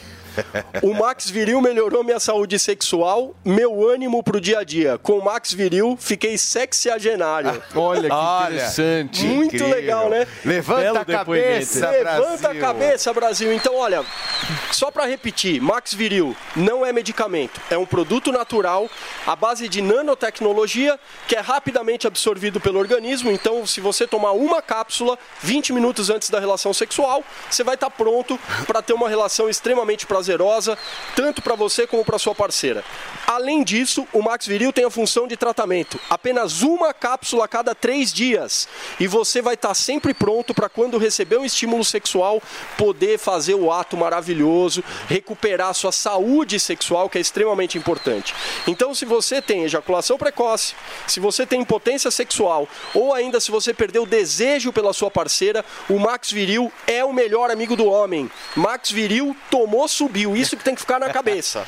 Levanta a cabeça. Levanta a cabeça, Brasil. O que é legal desse tratamento é que você traz justamente um tratamento natural. Natural. E a gente está falando aqui para o homem usar isso a cada três dias. Tomar como se fosse literalmente um remédio, né? Exato, mas não é remédio. Não é remédio. É legal um a gente falar mas é, Mas isso. é pra gente deixar organizado Sim. no nosso dia a dia. É como se fosse um suplemento. É, exatamente, não, suplemento. exatamente. É um suplemento e é legal a gente falar disso porque tem muita gente que está ouvindo a gente agora que tem diabetes, tem pressão alta, tem algum outro problema que a idade já vai começando a trazer, né? O corpo humano ele não é eterno, ele vai acabando. Então, se você tem qualquer um desses problemas, se você toma algum medicamento, você pode tomar um Max Viril junto, porque o Max Viril não é remédio, é um É, produto e não natural. é só pra, não é só para idosos. Não. Tem muito jovem tomando, tem muito homem todas realmente que idades. passa por esse problema. É com todas as idades. E é a mulherada homens- tá ligando. É para os homens de todas as idades. Todas as idades. Se você está falhando, se você falhou uma vez essa semana ou se você vem falhando constantemente, tá na hora de dizer chega, tá na hora de se desafiar, de levantar a cabeça de verdade, pegar o telefone e ligar no 0800 015 1313 até meio-dia. A gente vai garantir essa promoção para todos os ouvintes do Morning Show. Vão adquirir o Max Viril com 60% de desconto, é menos da metade do preço. A gente vai mandar o óleo que acaba com a ejaculação precoce. Só para vocês terem uma ideia, a gente já está vendendo esse óleo aqui. Você vai dar de presente. Esse óleo está vendendo e nós vamos dar de presente porque a gente é muito quer bom, hein, que muitas É pessoas muito experimentem bom. e conheçam. É muito bom. E hoje ainda tem um extra, né? Adquiriu um esse kit aqui, vai ganhar Boa. um Max Viril extra. então, turma, até o meio-dia, são 11 horas e 19 minutos, até o meio-dia, se você ligar no 0800 015 1313, você vai adquirir esse produto sensacional que a gente te indica aqui. Você que é homem, que está nos ouvindo, pega esse telefone, liga 0800 015 1313, 60% de desconto, mais o pacote de brindes. Isso, você Certo? percebeu que eu entrei duas vezes na sequência? Duas na sequência é só Max Viril, meu amigo. Turma, 0800 015 1313 Eu para amo pegar o telefone e ligar agora até o meio-dia. Certo, Felipe É Campos? isso, é isso. Valendo, hein? Obrigado, Valendo. Donato. Obrigado, um abraço valeu. pra você. Gente, num vídeo publicado no TikTok do Big Brother Brasil 2023, a atleta de vôlei Kay Alves, que foi eliminada nessa semana, revelou quais contatinhos ela já deu aquela pegada, né, Fê? Graças a Deus, Key Alves foi eliminada da, da casa mais, vis- mais vigiada do Brasil. E entre os contatinhos dela, que é completamente polêmica, já está Ja- Jacan Piquires, lateral esquerdo do Palmeiras. E ela diz assim, abre aspas, esse aqui me fez sofrer, viu? Fecha aspas. A nossa produção separou, pessoal, um trecho da fala dela e a gente vai conferir com vocês agora. Olha só. Misericórdia, eu peguei todo mundo dessa lista. Agora, esse aqui me fez sofrer, viu? Esse aqui me doia. Esse aqui eu chorei todos os dias por ele. Murilo César, misericórdia. Olha, esse cara aqui eu achei realmente que eu ia namorar. E antes de eu entrar, eu falei pra ele: me espera, que eu vou sair de lá te esperando também. Mas, ah, eu tinha esquecido do rosto dele, gente. Não, parou. Rodrigo Mussi. E aqui tá tatuado o nome dele. Fiquei sim com ele, mas foi algo muito rápido. Foi um dia só. João Gomes. Ave Maria, tomara que eu não tenha estragado o namoro desse homem aqui. Mas foi coisas lá atrás, não tinha nada a ver, ele já tava solteiro. Gustavo Mioto, já peguei também. Inclusive, tomei um sorvete na casa dele que eu nunca mais esqueci aquele sorvete. Léo Picon, meu amigaço, cara, segurou muito comigo já e já fiquei com ele também. Felipe Araújo não fui eu. Já tô falando aqui, uma pessoa com a mesma cara que a minha, mas não fui eu que peguei ele. Gente, eu tô amando essa lista. O Xamã, um, um grande amigo meu, e a gente ficou seguido, assim, tipo, muito intensivo quando ele foi pra São Paulo. Tem mais gente na lista. Interessante isso, né? A gente ficou muito intensivo. Eu gostei dessa expressão, achei É, boa. eu acho, eu acho ela tão. Eu, eu não gostei da participação da Kay, né? Tomara que ela seja uma pessoa diferente aqui fora, né? Mas pelo jeito ela passou o rodo. Mas eu não gosto dessa história de delação premiada, sabia? Ah, eu gosto. É, você gosta? Pô, eu adoro. Eu gosto de fofoca, né? Ah, mas não, mas ela não precisa de repente expor com quem ela já saiu e colocando ali. Se de repente o cara é casado, ela ficou com o cara numa época, de repente o cara estava envolvido numa outra relação. E aí vai arrumar uma encrenca, né? Claro, e a gente gosta do quê? Você gosta, né, Felipe Campos? Gente, olha só, a geração da selfie e do desapego tem tornado os relacionamentos ainda mais superficiais no dia a dia, não é, Fê? Pois é, e com o passar do tempo, as relações, vocês percebem, estarão cada vez mais descartáveis. E para entender mais sobre essa mudança no comportamento da sociedade, a gente recebe hoje o sexólogo João Borzino. Seja bem-vindo, muito bom dia, viu, muito João? obrigado, muito obrigado. É um prazer estar aqui, gente. Paulo, Fê. Ontem a Camila teve galera. aqui, deu um show, viu? Também Deu. sua colega sexóloga. Ah, que legal, É. que bom. É bom a gente ver isso sendo mais difundido cada vez, a, a- a- mais descomplicado, né? Um assunto tão tabu. Ô, João, você acha que a gente avançou nessa discussão, nessa maturidade necessária para discutir esse tema? E, eh, eu acho que assim tem muita coisa ainda, eh, como diz aquela música do, aquela música do, como somos como nossos pais, né? Eu acho que ainda está muito presente ainda porque o tabu é muito grande. Falar de sexo ainda é muito tabu, não? Ainda é um tabu muito grande. Se você se você for se você, se você for você for ver, Mas, por exemplo, eu abro o meu, meu Instagram, o que vem mais pra mim é, tudo- é homem pelado. Ah, mas- mas- E assim, o povo tá com receio de, de falar de sexo aí? Não, assim, é, se mostra ah, um sexo enlatado, né? Aquela coisa que a vida de todo mundo na, na mídia social virou uma propaganda. As pessoas lidam hoje com a vida como se fosse uma propaganda, como se eh, a relação sexual ou eh, você encontrar alguém fosse muito simples. É essa relativização das coisas. É como se o mundo fosse aberto a muitas oportunidades. Encontrar pessoas ideais é muito fácil. Chegar a encontrar alguém e transar no mesmo dia é uma coisa muito legal e simples. Né? Mas não é? Não é. Por quê? Não é, porque é, existe uma coisa que a gente está esquecendo, que é a essência do, é a essência do humano. Uma coisa que é secular. Né? A secularidade que está expressa na nossa espécie, vamos dizer assim, entre aspas. né? Então, assim, por exemplo, a fêmea, a fêmea do, de, de- de um, de um cão, por exemplo, né? ela, ela tem um momento exato que. Né? E tem um ritual. Ela tem aquele- entra no cio, né? Ela entra no cio e daí no cio ela vai transar. Lá, né? ela tá, chegou. Essa chegou no cio, né? Ou, É. ou o cachorro está reclamando que ela não está no cio. É isso. Então, ela, esse- então tem que ter um certo, tem que ter uma certa segurança para isso. Uhum. O sexo é, uma, é- é um tipo de, de relação interpessoal Uhum. com características específicas, mas é uma relação como qualquer outra e pode apresentar um risco como qualquer outro. Esse seu sexo está Né? muito de direita, hein, doutor? Não, não, É, ele não, ele é do sexo liberal. mais esquerdista. Não, é o sexo. É o sexo. é- é- O Felipe, assim, querido, é? ele tem várias formas. É. Ele tem várias. Às vezes ele é de direita, É, às vezes é de esquerda. depende do assunto. É, depende, do, assunto. Mas É. se você for observar bem, é, é, essa coisa meio promíscua pregada, sabe essa coisa assim, tá, tá fugindo para a promiscuidade. Então, por exemplo, que nem a gente estava vendo agora há pouco a- a- o depoimento é, é, de uma rede social, etc e tal, a gente vê um monte de inade, inadequabilidade. Porque existe inadequabilidade. Como você estava falando, Matias, você estava comentando. Você vai lá comentar embaixo de alguém que é casado, né? Que linda que você tá, que gata, que, né? O corpo, o corpo, ah, ah, alguém que é casado, alguém que tem um relacionamento, ou alguém que que, que preza por uma certa, por um, por, por um certo tipo de De relação de, um de pouco relação. mais, mais tradicional. É, ou um tipo de, de posição na sociedade, tipo uma médica de biquíni. Tá.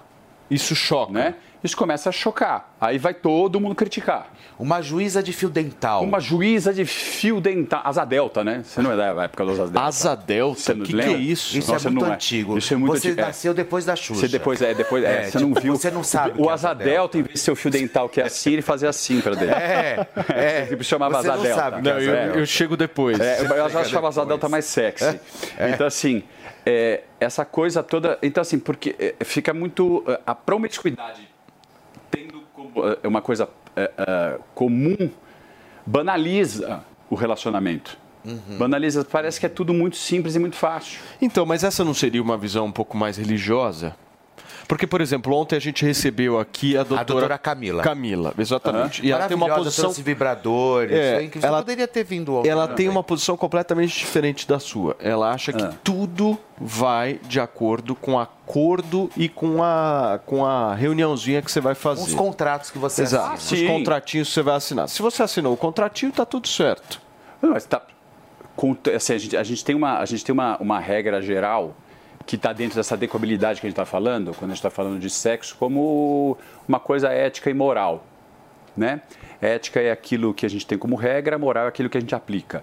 Mas o que a gente tem é que, assim, entre quatro paredes, ninguém estando sendo coagido a alguma coisa, está valendo tudo contanto que dê prazer para os dois.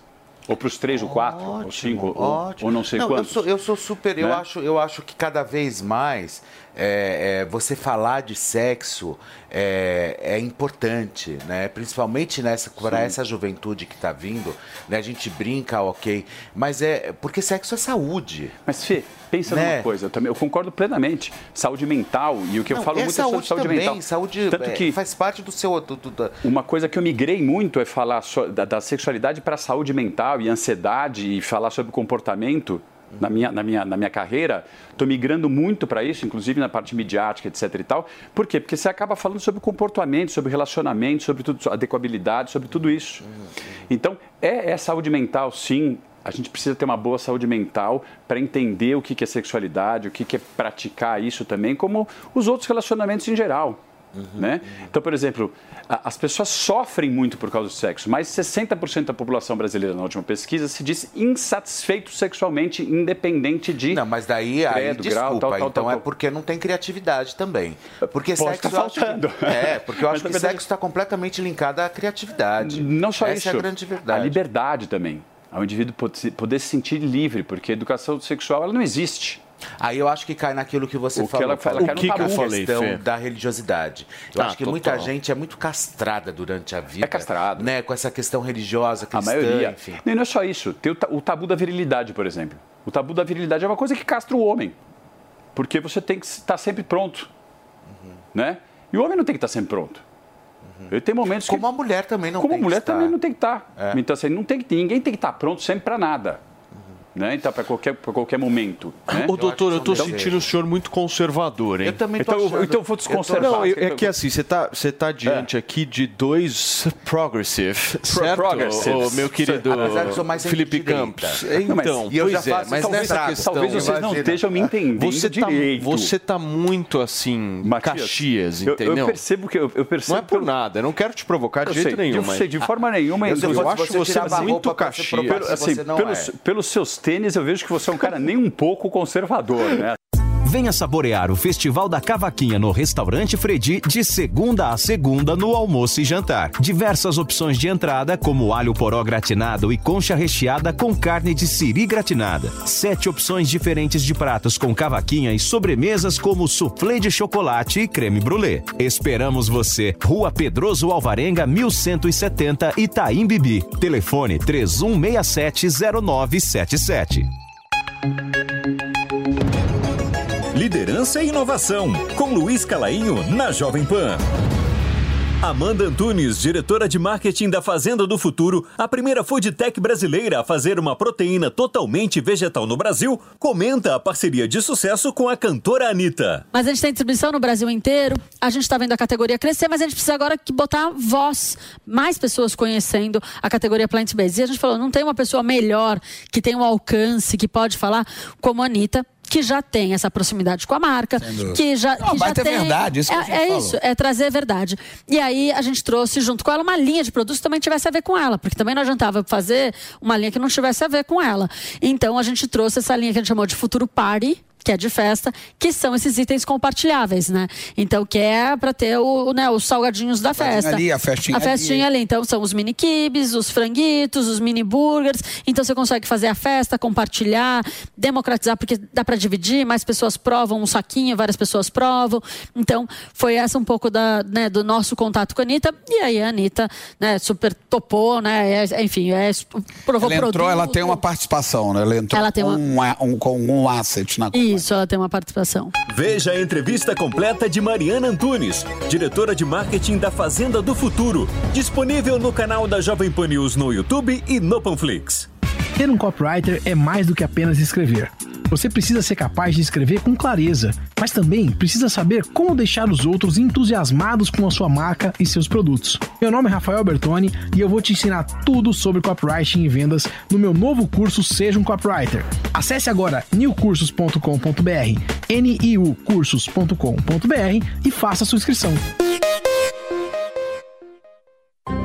A farmacêutica EMS reitera seu compromisso de apoio e solidariedade às vítimas das fortes chuvas no litoral norte de São Paulo. Sensibilizados, agimos prontamente para doar 18 mil caixas de medicamentos à Prefeitura Municipal de São Sebastião. Entregamos mais de 391 mil anti-inflamatórios, analgésicos, antibióticos, entre outros remédios para as pessoas afetadas pelo temporal. A EMS ressalta que não medirá esforços para ajudar as vítimas das chuvas na região. Jovem Pan Saúde. Meu cabelo com doutora Ana Karina. Eu queria saber quantos de vocês já tomaram biotina para queda de cabelo. É a vitamina mais vendida no mundo todo para queda de cabelo e a mais procurada por todos os indivíduos do mundo inteiro, tá? Vamos lá, quero desmistificar esta ideia. A biotina foi sim muito utilizada. Nós médicos prescrevemos a biotina por um grande período. Usávamos de 5 miligramas, depois de 10, depois de 15. Nos últimos anos, houveram estudos retrospectivos que levantaram os dados todos dos últimos anos, comparando todos os trabalhos que utilizam a biotina. E sabe qual foi a comprovação? Sabe qual foi o consenso desses estudos todos? Que a biotina não apresenta eficiência para o cabelo, a não ser que você tenha deficiência dela. Portanto, devemos utilizar a biotina quando se tem a deficiência e não suplementá-la a todo momento como se não houvesse medida anterior. Façam a medida anterior, é possível medir a sua biotina do sangue e depois tomem se necessário. Para ter o conteúdo na íntegra e outras entrevistas, acesse o canal do YouTube Jovem Pan Saúde e também o aplicativo da Panflix para Android e iOS. Jovem Pan Saúde. Experimente o polvo à provençal do Rufinos Restaurante. Uma deliciosa receita de polvo inteiro grelhado com alho e ervas de Provence. Acompanhe riso al nero de sépia. Para duas pessoas, imperdível. Rufinos Restaurante, no Itaim, Rua Doutor Mário Ferraz 377. Acesse rufinos.com.br. Quem é mais feio não transa. Não tem Pois é, prazer? e agora, agora Não, por ela não? chegou no estúdio. Corona já está aqui conosco. E olha, quem não curtiu essa grande, mas essa grande cantora e essa grande sensação dos anos 90, Camilinha ficou hoje pavorosa, se correndo atrás da Corona aqui na Jovem Pan. Ela já tá microfonada? Não. Já? Então pode, pode entrar, pode entrar, pode entrar. Seja bem-vinda, Corona! Hello, everybody! Tudo bem, Corona? Como é que Tudo tá? bem? Tudo bom? Olá, Ô, como querida, vai? tudo bem? Ô, querida, como vai? Seja bem-vindo. viu? Obrigada, obrigada. Olha só, dos anos 90, mas você tá a mesma coisa. Ah, obrigado. Agora tem que pagar, né, gente? Eu tô a mesma coisa. Eu não Você tá morando no Brasil, não? Não, não. Tô só de passagem. Eu vim por um motivo bastante pessoal triste, né? Minha mãe faleceu e eu tive que vir aqui dar uma olhadinha no meu- na minha família, né? Porque não dá tempo de passar, não dá tempo. A sua família mora aqui? Mora no Rio, No Rio de Janeiro. Sim. E você tá morando onde agora? em Roma. Em Roma. Agora não, já mais de 30 anos que eu moro em Agora, Roma. é, Agora, é. recente. Sim, um pouquinho, E a gente sim. dançou tanto isso, curtiu tanto, curtiu tanto, eu não sabia nem que você era Nossa. brasileira. Mas, gente, como é que é isso? não, Me a- explica! Mas me não- explica! Esse espanto não é só meu, né? Eu acho que dele, não é, É? é de todo mundo. Ah, sim? Porque eu sabia, mas assim, tem Ah. muita gente que não Eu era sabe só que você é um- brasileiro. Puxa, um mas eu falo sempre. Eu era apenas um adolescente, porque eu sou muito novinho. era Claro. apenas- apenas- nós, nós éramos só, só apenas um adolescente. Paulo, Paulo não era nem homem. Paulo não era, não- Paulo não era nem um nasceu zigoto, depois do nem um show da óculos. Xuxa. Não era nada ainda, Nossa, né?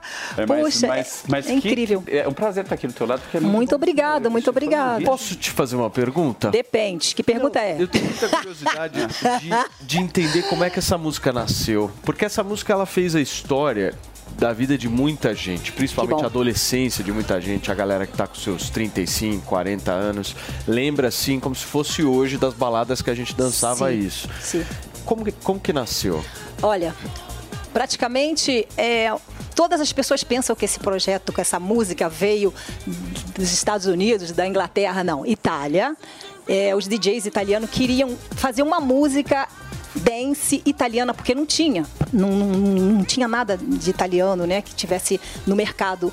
Então eles resolveram é, criar uma música. Vamos escrever uma música e vamos ver o que acontece, né? Então começaram a escrever uma música dance, porque o projeto é totalmente italiano. É mesmo? Só italiano, é só italiano, não tem nada de. A gente não faria ideia. Não, Nossa, não. mas aí é uma música italiana, vocês fizeram em Italiano, inglês? si- sim, sim, porque, a, porque para você botar no mercado, para ir pro planeta, aquele que eles queriam, né? Mas eles, eles acharam assim, ah, vamos fazer uma coisa que dure uns dois meses, né? Que seja legal para as pistas, para o pessoal dançar, porque na Itália dura dois meses só o, o verão, né? É. Então o pessoal fala, ah, tá bom, dois Tem que meses. ser É, Meu, todo curto. ano tem aquela preparação. E tinha um programa que se chamava Festival Bar. E esse programa anunciava o verão. Então eles falaram: nós vamos fazer uma música, vamos colocar no Festival Bar, essa música vai estourar e o verão vai ser essa Se não música. fosse uma tarantela, né? Que não fosse uma Uma tarantela. Porque só, só, só dançava tarantela, né? Exatamente. E aí foram, começou o projeto, todo mundo escrevendo, todo mundo, tinha um grupo de pessoas, ah, eu escrevo essa parte, eu escrevo essa, eu escrevo aquela, eu faço isso, DJ, eu, eu vou remixar, eu vou fazer isso, e vamos cantar, e vambora, faz isso, faz aquilo, e corista, e eu, e vambora, vambora, vambora. Saiu a música. Saiu a música. E aí, como é Dá uma que, que palhinha pra gente. This is the rhythm of the night, the night. Oh yeah, oh yeah, the rhythm of the night, night, night. Ai, que legal. Ah, desculpa que eu tenho que fazer isso Ah, aqui, muito peraí. legal. Porque isso é estar Ah, do lado é de uma muito ícone. legal. Nossa, isso, é- você me remeteu à minha, à minha adolescência. Eu acabei de voltar no tempo. Ai, que É, lindo, maravilhoso. que E ele pro útero. É, e Paulo Que Matias. lindo, é. obrigada, gente. Pô, Nossa, que legal. provário ainda, Eu né? Fui, é, eu fui agora Sim. pro Inter, foi muito bom. Sim. Nossa, Tô num espaço muito, muito confortável. E eu tenho que agradecer a Inglaterra, porque praticamente. E os DJs, lógico, os DJs, todos vocês lindos, mua, vi amo. É impressionante Porque- como foi remasterizada essa Sim, música, em várias sim, versões, vários ritmos, sim, vários... Sim, sim, até, Até hoje. hoje. Até hoje. Normalmente, no, no final do ano, nós damos uma olhadinha, tem me- mais ou menos 52 versões diferentes de The Rhythm. Todo mundo canta. E teve também ah, o grupo Bastia, não sei se vocês souberam, em- é, eles são ingleses, eles fizeram um filme, eles colocaram The Rhythm. É, o último, Black Eyed Pea. Nossa, Fizeram a maravilha. versão. É verdade, eles fizeram. Fizeram a versão. E tem várias, tem várias, assim, tem muitos que, que, que nascem sempre, né? E eu fico sempre muito feliz de saber que as pessoas estão cantando, Você ainda dançando. ganha os direitos autorais Claro que sim. Eu Ainda continuo bem, né? trabalhando, eu continuo fazendo. As, às vezes as pessoas me perguntam: o que você está fazendo? Crochê. Mas vem cá, Por que, ô, gente? ô, Corona, mas você não entrou naquele efeito tipo Odete Reutemann e Beatriz Segal, né? Que é a cantora que só fez sucesso com uma música, né?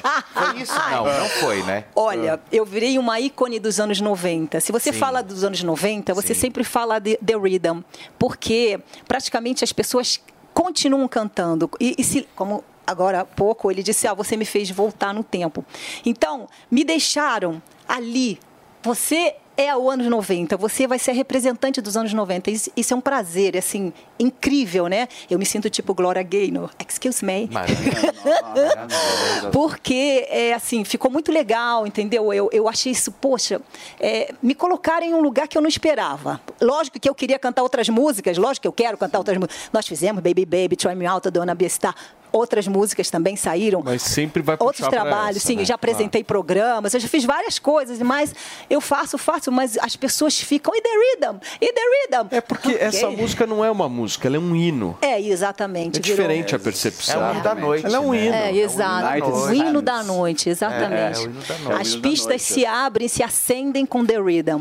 E, e- e- e e como vocês estavam dizendo, né, tem várias, várias versões e, e a gente escuta também no meio de várias músicas a, a, a- a menção de The Rhythm. The, Ry- the Exato. Rhythm. Então isso é Sim. muito legal. E a é galera que icônico. tá na balada agora, os mais jovens, também estão ouvindo. né? Exatamente. Por conta das novas versões. Saiu também nos videogames para garotada. Então tem muitas vezes que eles fazem seleções nas escolas e perguntam qual é a música que vocês querem ouvir. Rhythm of the Night. Aí lá vou eu cantar pra garotada, né? E eu falo, chegou a sua avó! a vovó tá aqui! Porque é garotada Nossa, mesmo de você 10, tá 15. ótima, Você tá ótima. Mas- Obrigada, Você gente. tá muito bem, Obrigada. tá muito bonita. Além- Muito obrigada. Muito- a pele tá boa, muito bem boa. hidratada, Poxa, trabalhada. É, é alegria na gente. vida Você que ficou rica? gente, né? Olha, eu sou miliardária. rica é pouco. eu não posso ser rica. não. Eu trabalho muito, gente. Brinca- brincadeira. Eu Tá. trabalho muito. Eu tô todos os dias eu tô na pista. É uma coisa incrível. Tem hora que me dá um pouco de exaurimento. Eu fico com o cabelo assim pra cima. Eu falo, gente, ok. O povo chama toda hora. Então, assim, eu trabalho muito. Então, assim, eu sou uma trabalhadora. Então eu ganho pelo trabalho que eu faço, então assim, né, que eu sou miliardária, nada no dinheiro, não. Eu trabalho e ganho o justo pelo trabalho que eu faço. E você vive, tá vivendo bem, tá? Graças a Deus, super bem, assim, tenho a minha casa, tenho casa no Rio, de- assim, em soma, você faz algumas coisas, né, assim, para você mesma, né, um carinho, um mimo, né, tem que fazer, né, Claro, lógico. lógico, tá certo. Mas João, você tinha pergunta? eu não sou exagerada, entendeu? Assim, eu não gasto dinheiro com coisas fúteis, como praticamente quando você começa no início, você faz essas coisas, né? Então, assim, não vejo uma Ferrari e vou lá e compro. Não.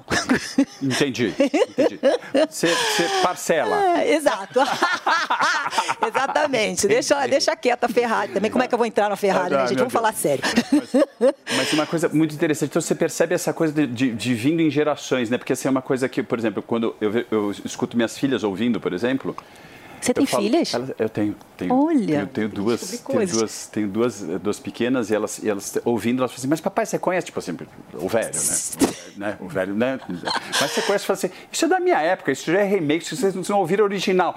Ah, não acredito. Então você vê isso, você vê isso acontecer. E Ah. E como é que é cantar para essa, essa galera nova, pra essa, Geração. geração nova? É lindo, é diferente. Eles falam, ai, Corona, essa é a música da minha vida. Eu falo, como é possível? É, this is... É. E aí eu falo, this is the rhythm of my life. e eu fico assim olhando, eu falo, gente, e dançam, e cantam. E, e- e eu falo, gente, como é possível essas coisinhas desse tamanho aí, né? Que eles ainda nem viram nada. Como que pode ser? A música da, da, louro, da vida deles. Ô, eu ia falar louro vida. Como é, vida que, deles. como é que você enxerga esses novos artistas dessa nova geração? Por exemplo, uma Anitta da vida, uma Ludmilla aqui no, no Brasil. Como é que você vê Muito bem. galera? Eu me sinto como se eu sou a mãe delas. Sério? eu abri Mas portas, né? Você acha que a música delas tem qualidade? Eu acho que sim. Olha, o momento, gente, a música, música é música, né? Do momento que você toca alguma coisa, que você canta alguma coisa e as pessoas ouvem, as pessoas dançam, as pessoas curtem isso, você está no coração da pessoa, você entrou.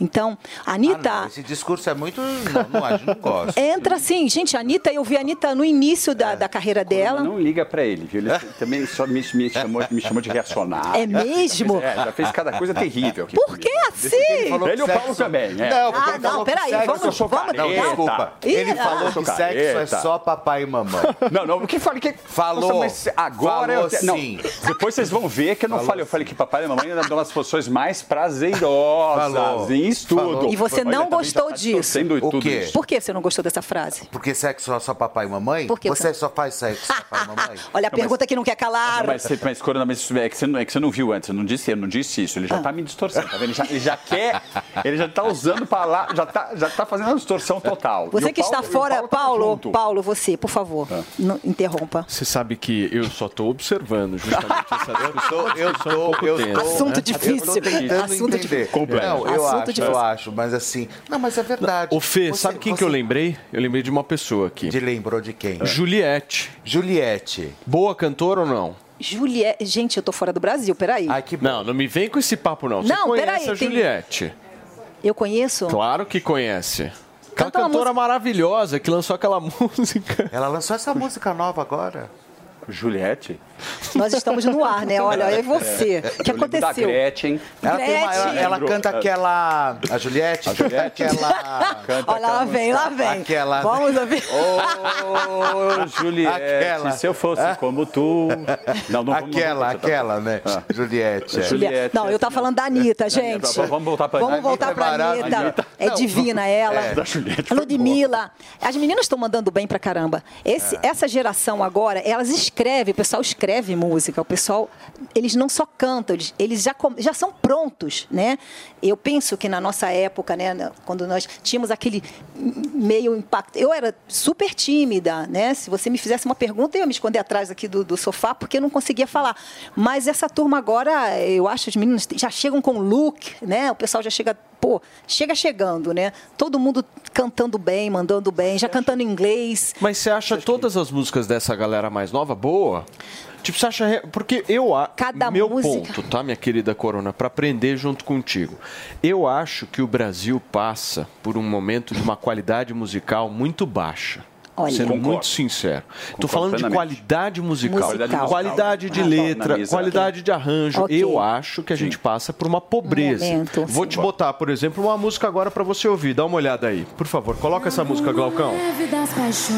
Essa música é boa, não. Essa Nossa, isso aí é coisa linda. essa música é boa. anunciação. Não, essa música é boa. Eu sei, não é meus dela. amores, mas a música Ela não é tá dela, né, ô só. Glaucão? Aí você me ajuda. É o seu. Valença, gente, Essa não é Nossa. Mas o meu ponto Super é o seguinte, criativo. Se você pegar, por exemplo, as letras, o que, que você fala hoje normalmente nessa pegada um pouco mais jovem? Você fala de bunda, você fala de, agachar. corpo, É. de agachar, de sentar, sentar, de levantar, de não sei o quê. sentar. Sei lá, sentar. as músicas É. elas são muito focadas nisso. O que, o que é muito diferente da tua geração. A tua geração, a tua época, eu me lembro muito bem, era uma época da gente falar um pouquinho Ah. de curtição, né? de De lifestyle, né? de, de vida e Isso, tal. da Sim, é verdade. Hoje o negócio está muito focado nessa sexualização, entendeu? Como é que você vê isso? Eu vejo a culpa é, é- é da internet. a culpa é da internet, porque deixa todo mundo falar o que quer e as pessoas escrevem música dentro do banheiro. O pessoal escreve música em casa, na sala. Então, assim, cria muito essa coisa da liberdade, muita liberdade. Eu posso falar o que eu quero. Então, é óbvio que, que, que as pessoas começam a escrever e a falar coisas que não devem falar e, e o mercado aceita. Né? Porque de repente, naquele momento, essa pessoa aqui está na moda, porque ela falou essa coisa engraçada, todo mundo riu, e aí tá na internet, tá na- vai passando e essa coisa vai crescendo. Aí vamos fazer uma música. Eu lembro de uma música que eu ouvi. Piscininha, amor, piscininha, amor, a água bem quentinha pra gente curtir. Piscininha, amor. Então, assim, você. É uma coisa que de repente não, não- não- antigamente não rolava, né? O pessoal não fazia música, piscininha, amor. Aí todo mundo começou a cantar, fizeram um vídeo, todo mundo fez vídeo, todo mundo fazia também a sua parte da piscininha amor. É. E a coisa pegou, e depois os jogadores de futebol começaram a dançar a música. Isso, gente, é moda de internet. Mas vai passar, não se preocupe. Nós estamos? Passa. nós estamos pensando nos nossos Mas nós estamos tá- pensando no tá, Caetano, é, nós já pensamos tá- Betânia, Eu nós pensamos na, naquela é é uma- geração. e é uma é onda de MCs, de não sei da onde. É moda. E é tudo muito assim, é a MC fulana, a MC pipoquinha, a MC não sei da onde, Moda. a MC é aquela. E é tudo a mesma Gente. coisa, eu vou sentar, eu vou Mas, acabar Fê, com você. É, isso aí eu eu acho pobre, cara. acho Pobreza. isso- Gente, o pobre é, é falta calma, de, é falta entendeu? também. Isso reflete, eu acho que isso reflete assim, uma pobreza intelectual, ou seja, assim, onde a gente está colocando o sexo como uma coisa vendável. Exato. E isso aí vai para diante, e é o que vende, é o que se fala. É o que... Mas é a necessidade Mas- mas também, é- é- gente. É um país que está precisando, está carente, exato, está carente de educação, está carente de muitas Se coisas. você for abrir hoje o top Brasil de música, você vai se deparar com dois tipos de música. Essa música que a gente está mencionando agora, que é mais sexualizada, batidão e tal. É. E você vai ter um crescimento muito forte do sertanejo também, né? Como é que Ah, você vê sim, o ah, sertanejo? sertanejo eu amo. O sertanejo Ah, tomou conta da sua vida do sucesso. sofrer, eu adoro sofrer. E aí eu, aí eu acho que você tem uma qualidade diferente, Sim. porque as músicas elas contam um pouco mais de história, você Claro, tem um claro. outro... É que fala de amor, né? Exatamente, que é diferente de você pegar um José Augusto que ir nessa loucura de, De dizer que não te quero. Vou Vou fazer a dupla as na parede. aparências, Isso abaixa você alto. Disfarçando as evidências, mas Ai, pra que que viver fingindo se eu não posso enganar meu coração? Eu sei que eu te amo, chega de mentiras, de negar o meu desejo. Eu te quero mais O que sexólogo tudo. que canta, eu né? preciso do teu beijo. Eu entrego a minha vida pra fazer o que Vai você alto. quiser de mim. Só quero ouvir você dizer que sim. Aê, muito Diz que é bem, verdade. parabéns. Que coisa bonita. Eu não acredito Eu que eu cantei baixa. do lado dela. Meu Deus do céu. Incrível. Não, Então, sertaneja aí é nós muito estamos bom, falando da- de quem fez música com coração, quem fez música que, Ah, tinha, sim. que tinha um estilo musical, quem, tinha- quem tem... Né, José Nossa. Augusto era um, é um cara que vem, né, assim, junto com...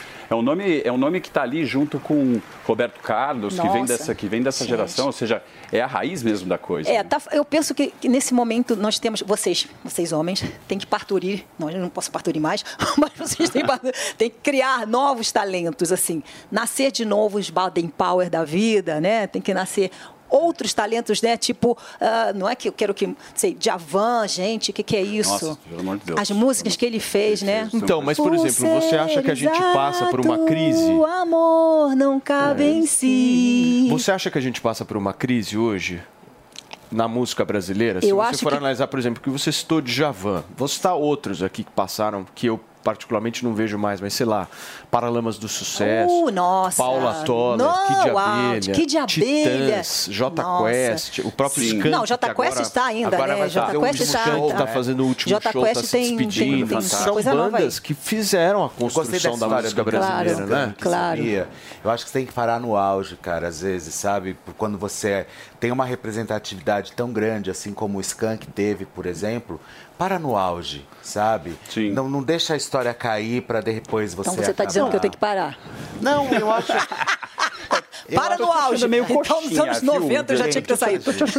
É, e, e é isso, assim, eu acho que tá faltando essa turma, essa galera, sabe? é Que vai verdade. chegar de Mas o verdade. Fê, quem que o é essa Vermelho. galera de hoje em dia? Um Barão Vermelho. Barão Vermelho Quem que é essa galera né? hoje? Ai, eu acho que... É difícil é, responder, é né? difícil, porque, sim, o sertanejo, por exemplo, ele tomou, conta, né? De uma forma assim Mas absurda. tem um cara que eu gosto, que eu acho que eu tô, eu tô apostando algumas fichas nele, que é o João.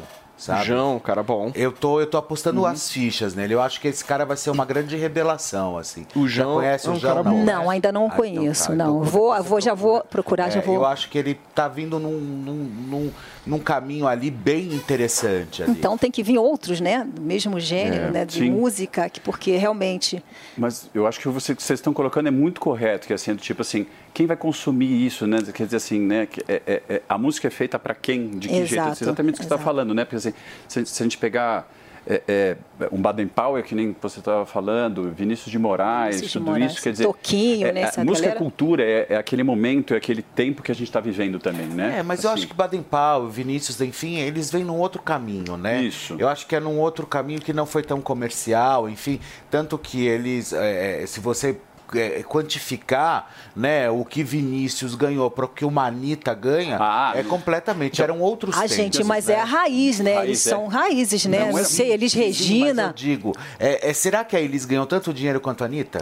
Creio Não. que não, mas eram épocas diferentes, né? Sim, mas é isso que eu estou dizendo. É como o Pelé, antes dele falecer, ele falou: se eu tivesse jogado agora, se eu estivesse jogando agora nesse, nesse período aqui que tem internet, né, eu seria não mais que um rei, né? Eu seria o rei do planeta, porque praticamente é, na época dele não tinha a bola era pesada, é, a chuteira, não tinha internet, não tinha nada. Eles iam ali na, é mais na lento, né? é a mesma coisa a música, né? Eu acho que é, ficou tudo isso é raiz, né? Sim. E também assim, traduz uma época, Você uma vai pegar lá. cultura, né? A velocidade Exato. da música hoje é muito mais Exato. rápida. Sim. Assim, é, é, aquela época se, se, se pensava em vender discos, né? Quer Hum. dizer, e, e- e- e, assim, por exemplo, eu acompanho muito rock and roll também. Então, Ah, hoje, uau. hoje, hoje as bandas, por exemplo, têm que fazer show para ganhar dinheiro de novo. Exato, é. Porque não se vende mais Não, CD. CD não se Antes vende. eles tinham preguiça, então assim... Pois é, isso. Como que é isso para você? Por exemplo, Spotify, essas coisas. Você ganha? Por isso que eu tô sim, mas por isso que eu tô falando para você que eu sou uma trabalhadora, porque eu vou, eu vou lá na- todos os dias, né? Eu saio de casa, pego a minha mala e vou trabalhar. Entendeu? Eu vou fazer show, vou colher, lá, va- ver, encontrar com as pessoas, olhar nos olhos delas e cantar co- com elas ali. O pessoal que é nostálgico dos anos 90, lógico. Mas não tem mais aquela, aquele dinheiro que tinha antes, que você. Agora, não sei, o disco de ouro você faz acho que com 500 cópias. É um absurdo. E tem do Spo- Spotify, né? Não sei Spotify quantas- quantas agora vezes mudou tocou, tudo. Né? Quantos É, de agora é, foi ouvido, sim, quantos milhões né? de vezes foram. Horas, né? Quantidade É, de horas. Sim, sim, é. É. tudo diferente. Mudou, o mercado mudou, a vida mudou, as pessoas E mudaram. coisa, o- o artista tem que estar onde o povo está. Exatamente. eu acho que voltou isso, né? A cantar. É. Ô Corona, deixa eu só agradecer quem nos acompanhou pelo rádio, vocês que estão aí com a gente desde as 10 horas da manhã. Muitíssimo obrigado pela sua audiência. A gente volta na segunda-feira e são 11 horas e 56 minutos. Uau. E para vocês que estão na televisão e no YouTube, nós estamos recebendo aqui a cantora Corona, que inclusive vai fazer um show. Gente, certo? amanhã, olha, eu tô esperando vocês. Venham, venham, porque eu quero encontrar com vocês. Olhos nos olhos, quero ver o que você diz. vai ser. Corona? Amanhã, sim, vamos estar juntos cantando os sucessos dos anos 90. Baby, baby, try me out, I don't wanna be a star e mais. Então eu vou esperar vocês. Vocês vão vir? Sim. Vai ser no Hebraica, Olha que né? mentiroso, olha, eu vou ouvir. Sim. Amanhã. Sim. Não, eu, eu e Paulo Matias, a gente só vai em camarote e quando a gente tem petit comitê. Então, assim, se sirvam a gente, alguma É. coisa do gênero. Não me gente bota na coloca- pista, hein, gente Corona, nem é. Gente. por ser um lugar de judeu, Venham. eu não sei se vai ter. muito- Ou seja... Não se preocupe. É, é. Ou seja, vai rolar se petit comitê... Tem camarote, vai ter claro. camarote. O hebraico é sensacional. Vocês vão ser o rei do camarote. Ah, então vamos ser rei do camarote. Venham, eu tô esperando vocês amanhã, gente. O- Vamos cantar juntos. Que horas vai ser amanhã? Bom, eu, eu penso que começa a festa às 10 horas, mais ou menos, né? 10, Pode 11? falar, Como é que é fala, isso? Pode falar. 8 e meia. 8 e meia, Gente, 8 e meia, 8 e meia. abre a casa. abre a casa. Oito e meia. E aí você vai entrar mais tarde, ok? A partir das 8 e meia da A noite. partir das 8 e meia da noite. comprar o ingresso? O ingresso está à venda. No Simpla. E tem um cupom Ah, tem também. cupom do e tem Morning um cupom no é o Morning cupom? especial. É, Corona. JP. Olha. Então é o seguinte, gente, Corona se vocês eh, pegarem o cupom CoronaJP, vai lá no Simpla, no Instagram da Corona, Exato. ter lá o link. Também né? tem, tem, Entra tem. lá no Instagram dela Isso. e vocês garantem esse showzaço de amanhã no Clube Amanhã. Hebraica aqui na cidade de São Paulo. Aqui no estado de São Paulo. Muito é bem. data única, gente. Eu vou ter que ir embora depois. Então venham amanhã que a gente vai se encontrar. Corona, Ah, muito que obrigado. viu, Obrigada a vocês. nosso... Opa, vamos. É, vamos. Ó, Então tá lá. Graça. Tá Muito obrigado por você ter participado Obrigada a aqui do vocês nosso pelo programa. convite. De coração, assim, Obrigada. você é uma mulher extremamente talentosa Ai, e merece é todo o sucesso Fiquei que muito tem, feliz né? que você veio aqui. viu? Eu Nossa, fico feliz de muito verdade feliz. por vocês terem me acolhido aqui. E já Obrigado, é. Elsa. Poxa, é difícil, né? Eu cheguei agora e vocês me deram um espaço. Muito obrigado. Obrigado. Muito obrigado. Gente, deixa eu só dar um recado. Aqui na próxima segunda-feira, às nove e meia da noite, começa a nova temporada do Direto ao Ponto com o nosso queridíssimo Adalberto Piotto.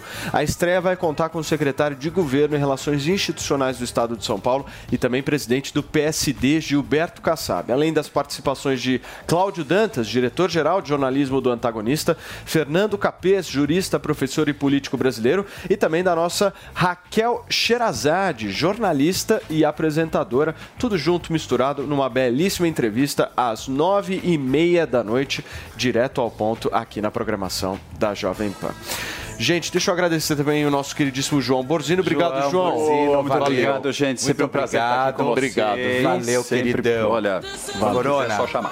Turma, nós Fecha. vamos ficando por aqui. Cantando. Muitíssimo obrigado pela sua Vamos lá. audiência e, obviamente, que a gente fica agora com a nossa queridíssima Corona. Gente, Jo- Jovem Pan Jornalismo Independente. Até segunda. Tchau. Oh yeah, the rhythm of my la la la. Oh, lá, lá, lá. Go. Come on. Dai, vem em pé, vai. Vamos lá. Uh! Vamos preparar. Amanhã eu estou esperando vocês. Vem dançar comigo. Uh! Agora tem aquele. You could put some joy upon my face. Oh, sunshine in an empty place. Take me to tattoo. Oh, baby, I'll make you stay. Woo! oh, I can love your pain. Agora que costa aqui. Feeling, give me love again. Round and round we go. It's time I hear you say, Come on, you sing with me. This is the rhythm of the night. All night. Oh yeah. Oh yeah. Oh yeah. The rhythm of the night. Muito bem! Rhythm of my life. Tchau, gente. My life. Tchau. Obrigada, gente. Beijo. A opinião dos nossos comentaristas não reflete necessariamente a opinião do Grupo Jovem Pan de Comunicação. Realização Jovem Pan News.